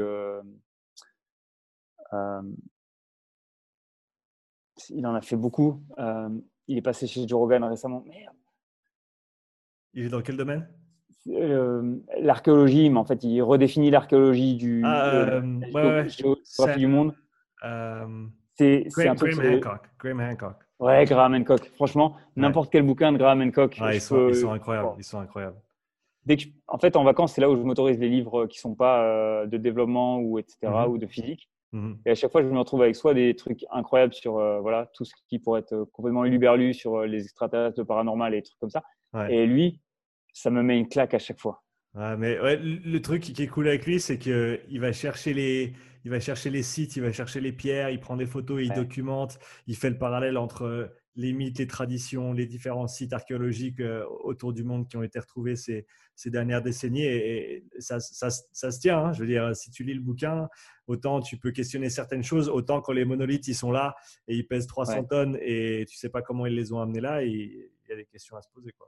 Il, vient d'en sortir un dernier, j'ai pas lu parce qu'il n'était pas encore sorti en français et j'avais pas envie de me le coltiner en anglais celui-là. Mm -hmm. euh, ouais, c'est à chaque fois, il n'y a pas que lui. Quoi. Il y a des, des, géographes qui viennent, il y a des géologues. C'est vraiment. Randall Carson, qui, qui, travaille beaucoup avec lui aussi. Qui, qui... Ouais, qui était, qui était, venu chez Joe Rogan aussi. Ouais, c'est ça. Euh, ouais. ça c'était. Euh, voilà. Et sinon, je te dirais biographie de Wilkinson ou un bon manga, ça peut être cool aussi à lire. Ouais, il y en a des biens. Tu as lu, euh, je, je, vais me permettre d'y aller parce que j'aime bien aussi. Ah ouais. Est-ce que tu as lu euh, Battle Angel Alita non. C'est le Gun, ça s'appelait Gun en français. oui, bien sûr. Ouais, ouais, mais ils ont sorti le, le, film il n'y a pas longtemps. Le film, il est pas trop mal. Il est pas trop mal. Il n'est ah, pas aussi bien que, la, que, le manga parce que le manga, c'était vraiment cette série, c'était vraiment un truc de fou à mon avis. Mais euh, le film était, était, très très bien fait. Là, il y a l'attaque des Titans qui vient de ressortir pour la dernière série là, donc je pense que va falloir se le faire. Ouais, voilà. Dernière question pour toi. Euh, un invité que tu voudrais recevoir sur ton podcast peut-être quelqu'un de stratosphérique euh, auquel tu n'as pas nécessairement accès là tout de suite, mais qu'un jour tu aimerais bien recevoir sur ton podcast Ok. Euh... Il y en a plusieurs, je pense, en prépa et je pense qu'on partage les mêmes. Ok. Tu vois, il y, a, il y a des mecs que, que, je voudrais avoir euh, comme de Franco, tu vois, il y a des types. Mmh. J'aimerais bien un jour avoir prendre l'avion et Louis Simon. Je, je, voilà. Mais en vrai, si je devais en inviter qu'un, et pour l'avoir déjà rencontré, m'être entraîné avec lui, enfin, j'ai eu une, une session un petit peu particulière. J'adorerais euh, recevoir euh, Wilkinson sur le podcast. Okay. Johnny Wilkinson, parce que pour ouais. moi, c'est. Ouais. J'étais tracassé au rugby. J'ai connu plus tracassé que moi en lisant le livre. Et, et quand je l'ai rencontré, ça m'a foutu une claque. Sur, euh, je lui ai montré, j'avais sur mon Instagram un, un moment où je tapais un poteau avec le ballon exactement ouais. comme lui faisait. Donc, tu vois, c'était une vidéo qui était plutôt sympa euh, visuellement quand même, parce que c'est pas donné à tout le monde de le faire, mais mm -hmm. lui, il peut le faire en drop, alors que toi, tu es obligé de le faire en coup de pied arrêté, mais bon, ça tapait hein, comme ça un poteau électrique euh, qui était assez loin. Ouais. Donc, je lui montre ça et je lui montre, je lui dis, mais en fait, depuis que tu as arrêté, j'ai lu tous tes bouquins depuis, depuis que je suis au collège. Et donc, il me dit, je l'ai vu sur une première pub parce que je faisais son sosie. Et je faisais sa doublure. Et euh, la première fois, il y avait beaucoup de monde. Et la deuxième fois, je me suis trouvé à Marcoussis, qui est centre d'entraînement euh, français. Mm -hmm on était tous les deux, je faisais la, dou la, doublure à nouveau, mais on n'était que tous les deux. Et ça a duré énormément longtemps. et on avait des ballons. Et il m'a dit, tu sais quoi, la première fois, on n'a pas pu le faire. Et euh, il m'avait laissé son adresse mail et j'ai paumé mon portable. Donc, Wilkinson, si un jour tu m'entends, s'il te plaît, j'ai plus ton, ton, ton, mail pour, pour, pour te contacter. Et pendant deux heures, on n'avait fait que jouer au rugby. En fait, il m'avait fait un cours un peu, tu vois, ce qu'il a fait avec O'Connor récemment. Ouais. Tous ces trucs, un petit peu ces principes qu'il a de Dave Alred sur le fait de passer par-dessus le ballon, les épaules, le pendulier, etc. Tous ces principes, mmh la manière où il table le ballon, etc. Et j'ai appris tellement en, en, en, deux heures de temps que ouais, j'ai surkiffé. Et pour la petite anecdote, c'était quand même très. Il était filmé, il était aux 40 mètres. il devait taper des drops. Mais la caméra, elle pointait sur lui, elle, elle pointait pas vers les poteaux, donc tu ne pouvais pas savoir sur le film s'il passait ou pas les pénalités. Mmh. Il y a un moment donné où il, il, a quatre ballons et il tapait les drops et ils sont, ces drops, ils sont incroyables. C'est pas, c'est pas mes, enfin, franchement, j'en ai vu des drops, mais là, ça part vite, c'est fort et c'est tout en haut et ça vole vers le truc. Et là, il en loupe. Hein évidemment, il faut voir que les mecs qui font les pubs, c'est un peu des groupies. Quoi. Tu vois, genre, ils avaient peur que le mec se comporte mal. À la fin, ils se sont rendus compte que Wilkinson, il était presque en train de, s'excuser d'exister, tu vois. Ils se dit, mais comment tu peux être une star mondiale et, te comporter comme ça? Putain, c'est incroyable d'être comme ça et tout. Mhm. Et ils loupent, le, le, poste. Et eux, ils applaudissent quand même. Ils font, c'est pas grave, c'est pas grave, euh, on, on filme pas les poteaux. Et là, je l'entends marmonner à côté de moi. Il fait, non, mais il se parle tout seul. Hein, et il dit, mais c'est pas ça le problème. Et là, il a pris les trois autres ballons. Il n'y avait pas la prise. Il dit non, mais on filme pas. Et là, premier ballon, paf, deuxième ballon, paf, troisième ballon, paf. Il a frappé les trois drops en moins de 10 secondes. Et genre, limite, les ballons se sont suivis, tu sais, les uns à la suite des autres, en rentrant en, photo, juste pour exorciser le fait qu'il venait de louper. Mmh le mec était en retraite. Ça t'indique à quel niveau d'exigence il a amené son, son jeu au pied. Et moi, j'étais là, genre, ok, ce mec est un dieu vivant, c'est genre, euh, il vient de me montrer, et, et c'est psychotique hein, ce qu'il vient de faire, mais ce jour-là, je me dis, ah ouais, quand même. Genre, il a amené sa détresse à lui à ce niveau-là d'expertise dans le, le, jeu pied. Et ça, ça m'a fasciné. Donc, euh, je paierais pour euh, une journée avec Wilkinson. Jean-Marie, c'était un très très grand plaisir de t'accueillir aujourd'hui sur le podcast. très très chouette conversation avec toi. Où est-ce que les gens peuvent te trouver sur les réseaux s'ils souhaitent te suivre?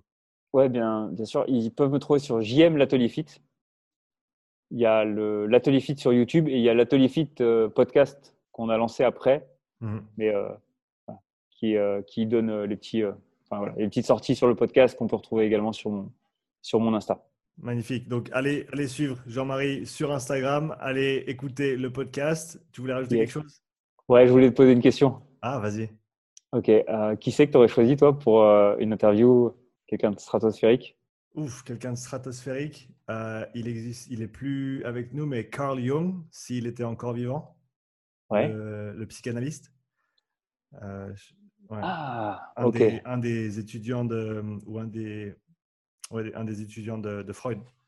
Euh, qui, a, qui, a, en gros pris une grande partie de la réflexion de Freud et qui l'a poussé. Ouais, bien sûr. ouais, ouais. ok. Qui, qui, était suisse d'ailleurs. donc, j'ai, je pense que cette personne-là, euh, Alan Watts, qui est un petit peu dans le même registre, mais qui est plus de notre monde non plus. Mm. Euh, après ça, si je, dois, si je dois creuser pour trouver quelqu'un de, de vivant aujourd'hui, je pense. J'aurais presque dit Gary Vaynerchuk, mais honnêtement, je crois qu'il est tellement vrai dans tout ce qu'il fait et tout ce qu'il dit. Ce serait pareil de le voir en personne euh, bah, et que tu le vois en, personne, entre guillemets, dans tout le contenu qu'il crée. Donc, je pense pas que la rencontre en personne serait déterminante euh, dans, ce sens-là. Donc, je creuse encore, je cherche. Euh, entraînement ou pas entraînement? On peut dire les deux. Ça m'intéresse quand même. On peut dire les deux. Euh, quel bouquin Bouquin qui m'a énormément marqué? Peut-être Noah Yuval Harari qui a écrit Sapiens. Oui, Sapiens. Euh, je pense que ça, c'est un, un, très, très grand. Ah non, pardon, euh, je ne sais pas comment j'ai pu l'oublier. Jordan Peterson. Si j'avais l'opportunité de parler à, à, quelqu'un qui est stratosphérique, oh. c'est Jordan Peterson. Alors, alors va, va euh, invite Pinot. Parce qu'entre Freestone et Peterson, tu vas être servi. il est fan de ces mecs-là.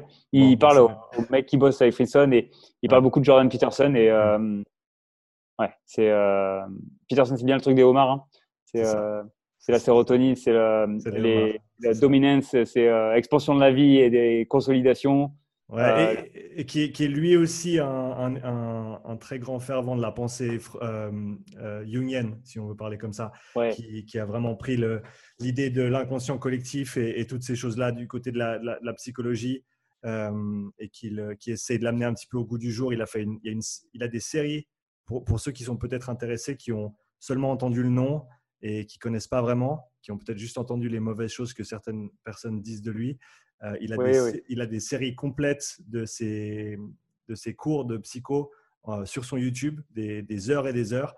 Il y, en a, il y a une série qui s'appelle Maps of Meaning qui est absolument incroyable. C'est 25 heures de vidéo, je crois. J'ai dû la regarder trois fois au complet. Euh, il y en a une autre sur les traits de personnalité aussi, qui est dans ce même registre. Il y a une, et une qui est absolument fascinante, c'est la en anglais, c'est The Psychological Significance of the Biblical Stories. Euh, donc, c'est l'importance au niveau psychologique des euh, histoires bibliques, en fait. Euh, donc, il fait l'analyse, en gros, du texte de la, de la Bible d'un point de vue psychologie. Et, et, c'est absolument fascinant. Donc, ouais, s'il y avait une personne, ce serait définitivement lui.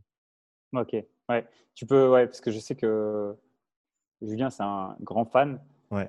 Et euh, du coup, euh, je crois a, à partir de ça, il avait fait deux, trois podcasts justement sur lui, parce que ça l'a mhm. inspiré. Sur, il a fait une dépression. Je ne sais pas si mhm. sa fille n'était pas sur le, le régime euh, carnivore diet pour sortir sa fille de la dépression. Donc, mhm. Julien essaie d'analyser pourquoi le carnivore diet ça marchait alors que c'était à l'encontre complètement de lui, de, sa, de son idée du rythme circadien et du respect de la digestion des protéines dans un côté parasympathique, donc en fin de journée, quand la luminosité baisse et au niveau social. Mais pourquoi ça pourrait marcher? Enfin, et ouais, alors là, vas-y, parce que je pense que vous allez vous éclater et euh, je comprends parce que ouais, c'est quelqu'un qui est, euh, qui est assez inspirant. Je regarde quelques, quelques vidéos sur YouTube. Mmh euh, c'est solide. Bon, je bah pas aussi pour recto en psycho, je pense, parce que c'est des trucs que je veux pas aller gratter, je pense. Mais, Dans quoi tu dis? En, psychologie. Ouais. Ça n'a pas été un courant pour moi que j'ai développé tout, très tôt, très jeune, mmh. tu vois.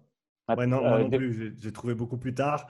Mais par contre, ça m'a vraiment, ça m'a, ça m'a, vraiment beaucoup affecté, je dirais, de, de, la lecture que j'ai fait dans ce monde-là. Euh, peut-être forcé à penser un petit peu plus profondément dans les choses et à pas juste rester à la surface avec tous les, avec tous les on-dit, avec toutes les, peut-être toute la, la pensée courante de la culture dans laquelle on évolue aujourd'hui et peut-être voir que la façon dont on pensait il y a 50 ans, ben, dans le contexte d'il y a 50 ans, elle était juste. Et, dans la façon dont on pensait il y a 100 ans, ben, dans le contexte, elle était juste. Il y a certains principes qui se retrouvent. Je veux dire, il, y a un, livre, et euh, je ne me rappelle plus du titre, c'est un, livre de, de, Jung. Et tu lis le premier chapitre et tu as l'impression qu'il a écrit ça en 2020. Et, c'est vraiment absolument intemporel. Et, donc, c'est fascinant de voir ces, penseurs qui, c'est pas qui, ah, pas qu'ils prédisaient, c'est qu'ils avaient une pensée tellement profonde qu'ils voyaient où les choses allaient aller avec un, détail monstre, des choses qui euh, tu n'aurais même pas pu deviner à l'époque, je pense, mais ils avaient une, réflexion qui était tellement poussée, tellement profonde sur, euh, sur tout ce qui était psychologie, société, politique, euh, éthique, etc., qu'ils arrivent à extrapoler en gros quelle est la, vers quoi tendent les choses. Et, voilà, c'est des choses qui parlent encore en, 2020. C'est peut-être des, disciplines qu'on a, dont on s'est détaché un petit peu trop, à mon avis, et qui ça nous ferait pas trop de mal d'y retourner un petit peu. Au profit d'une certaine type de science, entre guillemets. Ouais, voilà. la science par les scientifiques, la science par euh, la biologie. Par la, preuve, par, par, toutes ces choses, par, les, par, les, chiffres, par les datas. Et, et, là, et mais on se rend très vite compte quand on commence à creuser un petit peu dans ce qui est de la psychologie et, par extension après d'autres disciplines un petit peu plus ésotériques peut-être, euh, qu'on ne comprend pas grand-chose et, qu'il y a encore énormément à, à apprendre. Et peut-être pour boucler cette boucle-là, euh, aujourd'hui, d'ailleurs, je l'ai écouté ce matin en faisant les courses. C'était Wim Hof avec Jordan Peterson et sa fille Michaela Peterson. Euh, podcast euh, disponible maintenant, donc va checker sur YouTube. ça, c'était un très très bon podcast aussi. Donc tout ce qui est respiration, contrôle de tous les systèmes hormonaux, immunitaires, neurales, etc. et, c'est tout, ça. Et, encore une fois, en parallèle avec la psychologie, il y a un pont à un moment donné qui se fait. Je ne casserai pas le, moment pour vous, mais il y a un pont qui se fait entre Wim Hof et, Jordan Peterson, entre le côté donc la respiration et, de tout ce que promote Wim Hof et euh, Peterson au niveau de la psychologie. D'ailleurs, Peterson qui, a son nouveau bouquin qui, sort en mars, si je ne me trompe pas, euh, qui, est super intéressant. Donc euh, voilà, pour ceux qui sont intéressés. Tu, mille fois, bah, moi j'avais été faire du Wim Hof avec Wim Hof. Ouais. bon, il y avait deux rugbyman qui étaient parmi des yogis vegan dans la salle. Clairement, voilà, je l'ai ressenti comme ça. Désolé pour tous les yogis vegan. Et, euh, et, le soir, on arrivé parce qu'il faisait un truc autour du feu. On arrivé en retard comme deux Français couillons, comme d'hab. On arrivé, on s'est fait engueuler. Et en fait, quand il nous a regardé, il dit Mais vous avez des bières? Euh, Ouais. Et je pense que lui-même était déprimé d'avoir des gens qui faisaient tout pour être euh, namasté, motherfuckers. Et on avait les bières, et là, genre, on a été ses meilleurs amis de la soirée. Et euh, il a bu des bières avec nous, donc forcément, il y en a qui sont relâchés aussi, qui ont compris euh, que le mhm. personnage, voilà. Et on a bu des bières avec lui, et c'était vraiment euh, top. Et je devais faire un podcast avec cette personne. Je n'ai pas osé le rappeler, tu vois, j'ai eu le syndrome de l'imposteur. Il m'avait écrit le livre avec son, son portable, et c'est pour ça que j'ai une petite vidéo sur l'Insta j'étais pas prêt en fait. Je pensais que je méritais pas son, le podcast avec cette personne-là. Hmm. Et plus tard avec Julien, en fait, Julien, il a commencé à développer le, le, principe de l'arche. Et en gros, plus, plus enfin, la manière dont tu peux résister à un stress, c'est plus grand, tu vas pouvoir développer le côté de l'arche qui permet en fait de, de, rebasculer du côté de la maîtrise. Tu vois, Wim Hof, c'est par la respiration et en, en diminuant complètement lui euh, son, son excitation, parce que tu mets quelqu'un dans l'eau et il a une réaction de, fuite. Hop, tu as cette gestion-là et c'est le fameux, les fameuses tensions externes. Tu vois, le jerk, c'est la mmh. même chose. Quand on te fait peur derrière une, porte, c'est la même situation, c'est le même souffle, c'est la même respiration, c'est le même côté parasympathique. Et en fait, ils ont, ils ont bossé avec l'ancien bras droit presque de, de Wim Hof, euh, qui, vit aux Pays-Bas aussi. Euh, je retrouve plus son nom, c'est pas Van der Meulen, mais c'est un truc comme ça. Et en fait, ils ont développé un peu le même principe. À partir de ça, ils se sont dit, mais en fait, on fait la même chose. C'est-à-dire que tu envoies quelqu'un très, très haut dans les tours, même sur un sled, sur quelque chose qui est très facile à activer, mais tu vas le faire mourir et tu le forces à faire encore un ou deux pas de plus. En fait, tu construis une arche plus grosse par rapport mmh. à la, au stress qu'il est capable de se, de se placer. Et le plus longtemps possible, tu vas pouvoir rester en contrôle jusqu'à l'explosion finale le plus tu es en train d'améliorer euh, les compositions euh, mentales euh, et, physiologiques de ton corps. Parce mmh. que le plus grand degré de magnitude de stress, tu vas être confronté.